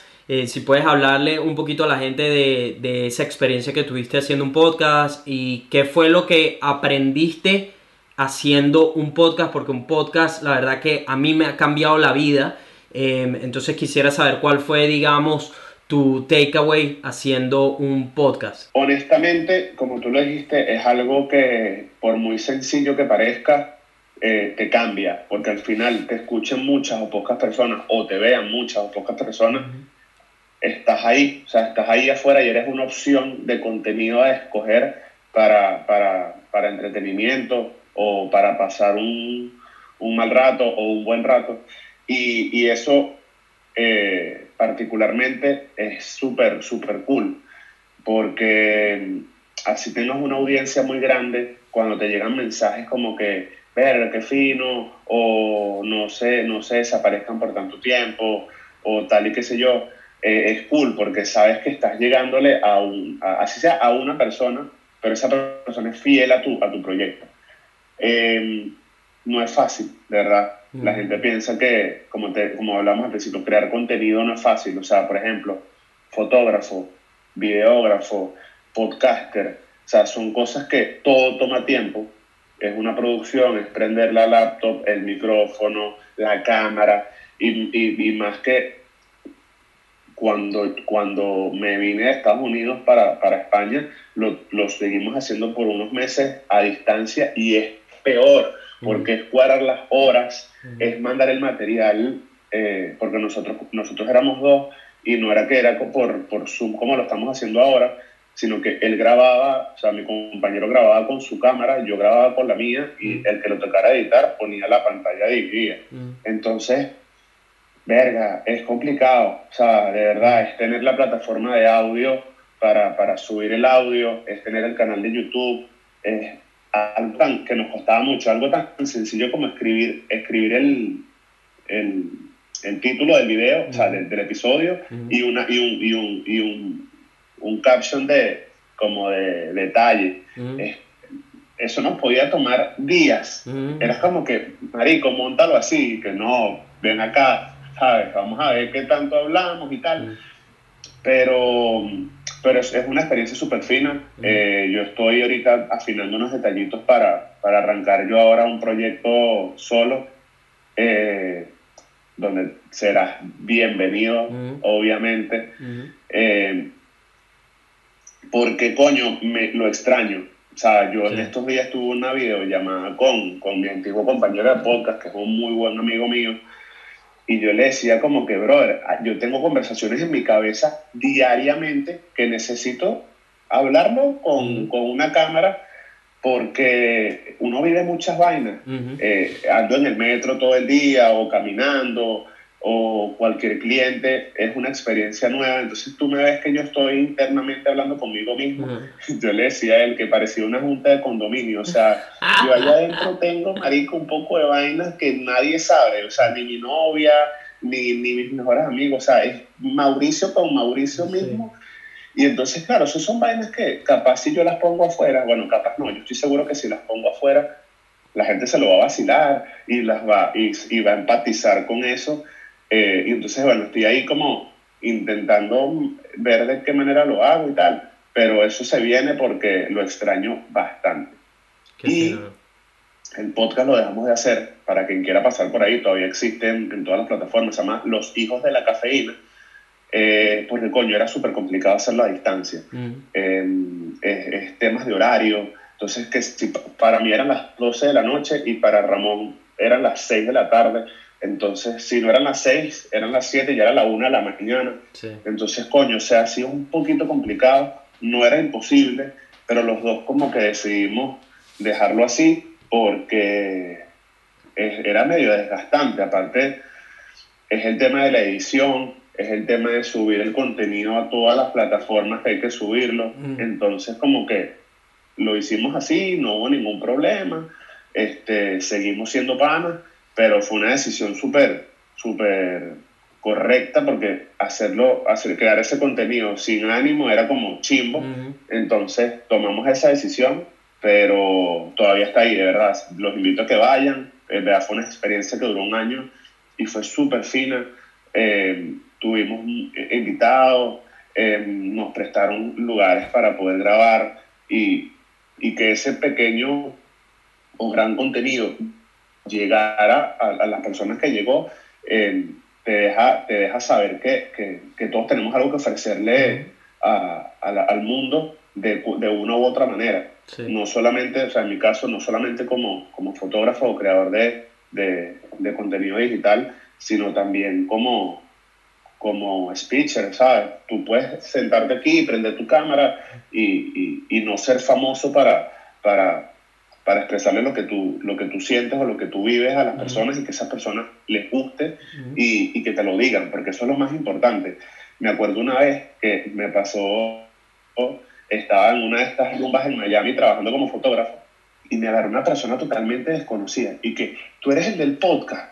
Brother, te lo juro que yo me quedé y que, que- o sea, le dije así, ¿quién coño eres tú? O sea, fue una reacción súper loca porque yo no me imaginé, no me imaginé nunca Sí. que una persona me fuese a reconocer por el podcast. Eh, Y entonces me acuerdo, para que tú veas cómo son las vainas, me acuerdo que le pregunté, ¿cómo llegaste al podcast? Entonces me dijo, estaba escuchando Vibras y en los recomendados me salieron ustedes. Y yo dije, mira, qué bolas. Y le medio conté que por Vibras, que yo te conozco y que gracias a ti le metí caña a la vaina del podcast y tal. Pero te lo juro que yo me que, o sea, te lo juro que fue su, la chama menos mal era una chama super pana y, y, y no se lo tomó mal, pero yo le dije, ¿quién coño eres tú? y entonces me dijo, no, yo te escucho y tal. Sí. Y ahí mismo, en ese momento el podcast todavía estaba, estaba eh, creándose y le escribí a Ramón, Marico, no sabes lo que me acaba de pasar, Sí. me reconocieron por el podcast, somos famosos. Ah. Y coño, en verdad fue una experiencia muy fina eh, y lo más, lo, una de las cosas que más me dejó el podcast, más allá de los episodios y, y más allá de los, de los millones de temas que tocamos en los casi 25 capítulos, es que hoy en día me lleguen personas y me digan, coño, ayúdame a hacer un podcast o cómo hago un podcast, Ujú. qué necesito, eh, ¿sabes? Como que los, los guíe. Y es como que, coño, qué bolas, ¿sabes? Yo hace dos años no sabía de esto Ujú. y hoy en día me, me contactan personas confiando en lo que yo en su momento hice para que, los, para que los ayude. Y eso también es algo que, que a veces uno puede dejar pasar por alto, pero son cosas que te suman a, a, a tu vida porque, mm, porque quiere decir que, que lo estás haciendo bien, ¿sabes? Y que confían en, en, en tu experiencia a un nivel de que tengo una amiga que trabaja en una agencia digital en México y me llamó hace como, como una semana porque un cliente quiere hacer un podcast y no tenía ni idea y ella me llamó para que la ayudara y con todo el gusto del mundo la ayudé. Em, y es súper fino, verdad, súper fino y, y- pero lo voy a retomar, de verdad lo voy a retomar porque es muy, es muy cool hacerlo. No, qué fino, bro, que, y, que lograste eh, introducirte en el mundo del podcast, ya sabes cómo se hace, ya sabes qué conlleva hacerlo, así que dale play, que seguro será interesante el nuevo proyecto que vas a emprender, emocionado de ver eso. Una cosa que se me había olvidado por completo, que ni siquiera toqué y ya estábamos por el, por el final, pero quería más o menos si, si me pudieras decir, yo te conocí por una de tus novias, ¿no? Una novia que con la que de hecho duraste creo bastantes años. Bueno, las dos novias que, que te llegué a conocer, digamos, que resultaron ser amigas y todo eso, todo eso tiene una, una historia, ¿no? Tiene, tiene una Historia, ahí larga. Con- que fueron chicas además con las que yo crecí en el campamento y esto, no sé qué. Eh, más o menos, ¿qué aprendiste tú de, de lo que has pasado en el amor, no? Porque has tenido relaciones largas, etcétera. Entonces siempre soy como curioso de, de ver en especial personas que, que he conocido durante años y ver como que verga, estuvo varios años con esta persona y parecía que se iban a casar y no sucedió. Y de repente se fue con esta y no pasó tampoco. Y bueno, ahora tienes otra novia, etcétera. Entonces más o menos me da como curiosidad qué has aprendido en todo este mundo, en este, No. en este loco mundo del amor. ¿Ah? Mira, sí, sí, sí. A ver, yo de verdad desde, muy chamo me he caracterizado y, eso me lo han dicho muchos panes y tal, pero no como algo malo, sino que bueno, me- soy así. Siempre he tenido que- como novias y, y en los tiempos que he estado solo han sido pocos meses, no, sé, lo máximo que yo he estado solo es que sí, seis, siete meses y, y creo que es mucho. Y, pero sí es bien interesante porque al final es, una, o sea, es algo de lo, que, de lo que aprendes mucho. Eh, y para, o sea, más que entrar en detalle de, de estas relaciones, creo que lo que puedo comentar es que nunca es igual. O sea, de verdad, es increíble como, como uno piensa o como el, mundo lo ha hecho ver de que todas las mujeres son iguales, todos los hombres están cortados con la misma tijera. Es como que es increíble como cada experiencia en el amor y en relaciones es totalmente diferente y que todo lo que aprendiste de una es imposible trasladarlo a la otra porque son personas totalmente diferentes, que tienen crianzas totalmente diferentes. Em, y, que, y que te toca prácticamente empezar de cero, ¿sabes? Es como que, como que em, em, crear una, una, una semillita nueva y regarla y, y ponerle todo el cariño, porque si no, de nada vale que, que estés en una relación. Pero lo que más he aprendido, o lo que más, digamos, me, me, me dio, me pudo cambiar o, o, o hacer ver las cosas, fue, fue el desamor, porque en el desamor me tocó ya de grande, eh, como a los 28 años, y yo decía, no, me la comí, yo me muero sin pasar un guayado, no joda, yo lo logré. Y, y, y, si, y si algo aprendí es que el karma, bueno o malo, llega en la vida. Eh, porque si bien es cierto, y a mí no me da pena decirlo, cuando tú haces daño, que yo hice daño, consciente o inconscientemente, siempre, siempre suena feo, pero lo vas a pagar. Ujú, Por eso es que hay que hacer el bien Ujú. y, y- y andar siempre con, con, buenas, con buenas vibras y con buenas vainas, porque de verdad la gente piensa que no. Eh, cuando tú haces daño, lo pagas. O sea, suena burda de cliché y suena chimbo, pero lamentándolo mucho es así. Entonces, yo había, le había hecho daño a una persona, a una de estas dos chicas que tú comentas, eh, y bueno, cuando, cuando me tocó pagarlo, fue, fue duro, de verdad. No, no lo digo solo por, por, por, por la persona con la que estuve en el momento, ni echarle la culpa a nadie, Ujú. pues si algo he aprendido de algo que, de, de cosas que tú dices es que al final uno es el responsable de, nuestros- de los- Ujú. de los actos. Ujú. Y así sea que hayas chocado el carro porque un carajo te lo chocó, tú tuviste algo de responsabilidad ahí. Y en verdad no es por, no es por, por darte los créditos porque sea tu podcast, sino que en verdad es algo que yo aprendí de ti, de que uno es responsable 100% de las Ujú. cosas que te pasen, buenas o malas. Y a lo que iba era que cuando te toca pasar por un, un guayabo o un despecho, como lo llaman en, en nuestro, en nuestro país, es duro, de verdad es duro, porque te sientes solo, porque sientes que el mundo se te acaba, Mm. porque sientes que es la única persona que hay en el mundo y luego te das cuenta que no y le doy gracias a, a la vida y al universo y a Dios de que hoy estoy como una persona mm, increíble, pero en ese momento es un hueco tan negro o uno lo ve así que tú dices, mierda, marico, qué bola, se me acabó la vida. Pero de ese momento que fue tan duro, aprendí que una de las lecciones es que solamente tú te sacas de ahí. Que por mucho que tengas a un mejor amigo o a una persona que te esté dando la palmadita y diciéndote lo vas a pasar, la única persona que se lo tiene que creer eres tú y salir de ahí trabajando, motivándote. Yo, por ejemplo, lo agarré por el, por el, por el lado de hacer ejercicio eh, y, y- y- lo logras. O sea, y como me, me hiciste la pregunta para que la gente, como para que, para que la gente tuviese un, un punto de vista diferente, en este caso el mío.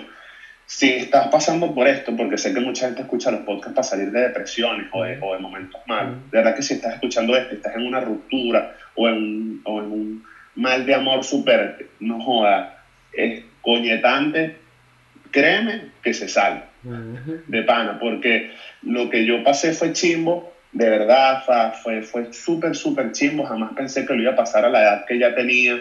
Yo dije, no joda, me la comí, me voy para el foso sin pasar un despecho. Y me dieron ese golpe y, y chimbo, o sea, porque como te decía antes, tú piensas que es la única persona en el mundo y que, ay, qué tal, pero cuando llegas a ese momento te das cuenta de que solamente tú puedes sacarte de ese mal momento y que independientemente de lo que te haya pasado, eres el responsable de, tu- de tus cosas Y que siempre va a ser así.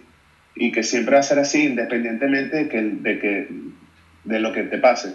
Entonces bueno mi experiencia ha sido muy fina verdad. He aprendido muchas cosas he conocido mujeres increíbles y me han hecho aprender y madurar de tal manera para que hoy en día pueda estar con una persona eh, brutal y, y, y, haber tomado la decisión de venirme a un país nuevo Eh, y empezar un, un- un proceso prácticamente desde cero, una convivencia y tal, pero, pero nada, es fino, en verdad. O sea, respeto también mucho y, y- y- y es súper súper cool también ver esas personas que, que se vacilan estar solos, porque yo cuando he estado solo me lo he vacilado, pero que, pero que se están como que también como que agarrando de cada lado para que cuando estén con una persona eh, lo hagan de la mejor manera posible, que estoy seguro que a ti te va a pasar, Ujú. porque siempre lo dices de que, de que a lo mejor hoy en día no has conseguido a la persona indicada, pero que porque no quieres que sea cualquiera. Y eso es súper, súper admirable, porque conozco gente que agarra cualquier vaina y que, ay, ahora tengo otro novio, y ahora tengo otro novio, ahora tengo otro novio. Es como que, coño, enfócate, ¿sabes? Y sé que, y sé que en tu caso va a ser algo así, porque, porque también te mereces una persona que, que, que le eche las mismas bolas que tú y, y que te apoyen en, en seguir tu sueño para adelante. Y eso es súper importante, de pana. De pana, gente, si están con una persona que no apoya tu sueño y todo lo que Mm. hemos venido hablando desde que empezó este capítulo, te va a hablar claro, mándala para el coño. Sí. O sea, de verdad. Porque si tus padres y tus panas más cercanos te confían en ti y que llegue una persona que no confíe en que quieres viajar por el mundo o en que quieres ser cocinero o en que quieres ser lo que sea, déjalo ir. O sea, de verdad. Porque es muy chimbo cuando alguien deja sus sueños por otra persona y, y se murió. O sea, de verdad. O sea, se murió porque ya esa persona no vuelve a ser el que era antes. Sí, eh, eh, es clave en la vida y, y- y veo tantas personas que dejan de perseguir lo que los apasiona por estar con una pareja que no los apoya, que no cree en ellos, que constantemente se burla de lo que están haciendo, entonces crean un complejo, entonces se subestiman, se, se, se diminish, ¿sabes? Se, se, se hacen más pequeños y... Marico, ese no es el punto de una pareja, ¿sabes? Ese no es el punto de, de- cuando lo veo en, en gente, que ves a alguien súper talentoso en algo en particular y de repente te enteras que la pareja no lo apoya o se burla o dice, no, ¿sabes? ¿Para qué va a hacer esto? Cosas así. En, mi cabeza es tipo, Marico, ¿qué haces con esa persona, weón? ¿Sabes? La persona que debería estarte apoyando, ¿sabes? Así, o sea, está ahí criticándote, juzgándote y dudándote. O sea, de, ¿cuál es el punto? ¿Cuál es el punto, no? De... La vaina, y yo de verdad me siento muy contento de, de, de, de la persona con la que estoy hoy en día. Y la caraja es tan de pinga que pasó gateando ahorita por aquí abajo para que no la viéramos. No Ah. el video, marico. a uno ella. No, la, la No, verdad marico, que es, es- es- es importante, man. Es importante estar con una persona que, que no, no necesariamente quizás porque yo entiendo que yo lo veo, digamos, desde el punto de vista de mi familia. Por ejemplo, cuando le dije tipo, no, mira, voy a hacer videos. ¿Sabes? En la cabeza de mi mamá, mi mamá quiere que tenga un techo, mi mamá quiere que eche pa'lante, mi mamá, por supuesto, y mi papá tienen miedo a ser juzgados por sus amigos porque van a decir, hoy tu hijo odontólogo ahora hace videos, ¿sabes? Eso, es- eso es un escenario que le toca a ellos, entonces, que es como que yo entiendo poniéndome en el punto de, de en sus zapatos, como que, ok, ellos tienen miedo de que yo no pueda salir adelante, del que van a decir los demás, etcétera. pero eso es problema de ellos, eso no es problema mío, me explico. Y lo mismo es con una pareja, si esa es la persona con la que más compartes, Mario, es importante, es, es importantísimo rodearte de personas que te alimenten. Yo hoy en día Marico, no tengo prácticamente amigos. Tengo muchos conocidos, tengo muchas, eh, muchas personas que conozco, esto, aquello. Pero amigos, amigos con los que comparto y tal, con los que hago tiempo. Primero, protejo mucho mi tiempo, como habíamos hablado en parte de este episodio. Mario, me he dado cuenta, lamen- eh, es así. Si quieres algo, digamos, if you want something bad enough, you gotta be willing to put the time. Tienes que estar dispuesto a poner el tiempo, el trabajo, el sacrificio. Y el sacrificio conlleva a que no vas a poder estar mariqueando y jodiendo mucho con, con personas. Me explico, en especial Sí, porque, el, porque el 80% de las personas no tienen una dirección clara. O están haciendo trabajos que no los hacen felices, entonces están siempre buscando escapes, están siempre buscando, ah, necesito la fiesta, necesito esto, ta, ta, ta, ta. Y todo eso se convierte en una distracción. Entonces, en mí, en- personalmente, me he dado cuenta que las pocas personas a las que dedique tiempo tienen que ser personas que cuando estoy con ellas, yo les subo la energía a ellas y ellas me suben la energía a mí y estamos aprendiendo el, el uno del otro y, ¿sabes? No todo tiene que ser filosófico o lo que sea, pero son personas que en resumen me suben la energía y yo le subo la energía a ellos, ¿sabes? Entonces tienes que ser muy sabio con quién estás compartiendo tu tiempo y eh, cuando se trata de una pareja, una pareja es usualmente la persona con la que más compartes. Si esa persona Claro. eh, es constantemente negativa, si no te está apoyando, si, eh, Mario, te baja la energía, si no te deja hacer, ¿sabes? perseguir las cosas que te apasionan porque todo el tiempo te está dudando o te está criticando.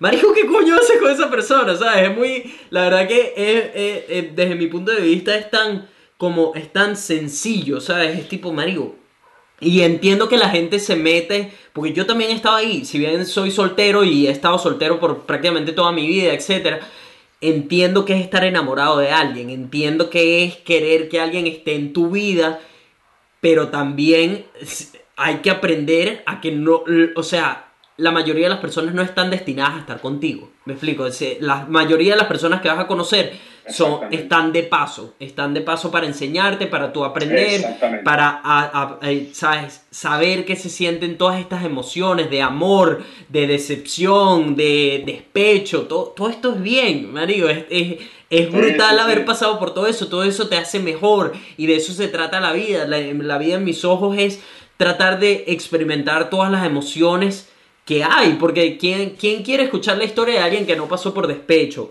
que no se encontró con una relación de mierda, que no lo jodió un buen amigo, que él no hizo daño a otra persona, porque también todos hemos pasado por ahí, que siendo conscientes o no, le hicimos daño a otra persona en, en distintas áreas de la vida, una relación, un trabajo, eh, eh, una amistad, confidente, etc. Entonces eso es, es ser, ser muy selectivo con las personas que tienes a tu alrededor y en especial cuando se trata de pareja, pero siempre soy curioso, digamos, con, con personas que han estado en relaciones o están en relaciones y todo eso, porque yo he estado por mi cuenta toda mi vida y, y me, siempre soy curioso de aprender, ¿no? De, de la perspectiva Claro. de otras personas. Y la última pregunta que te quería hacer era, si pudieras volver atrás al Mauro de 18, 19 años para darle un consejo aplicable en su vida, etcétera, ¿cuál sería ese consejo que le darías?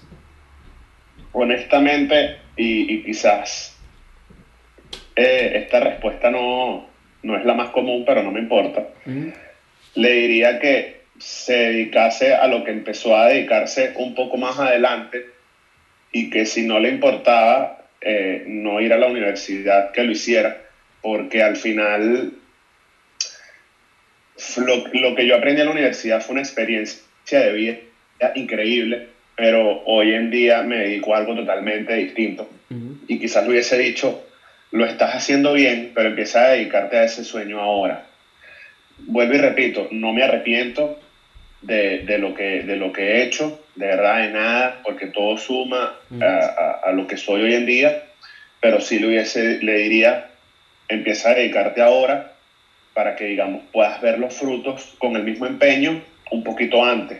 Pero, pero como te digo, no me arrepiento de, de- de lo que he vivido, de lo que he estudiado, de, de lo que he dedicado mi tiempo.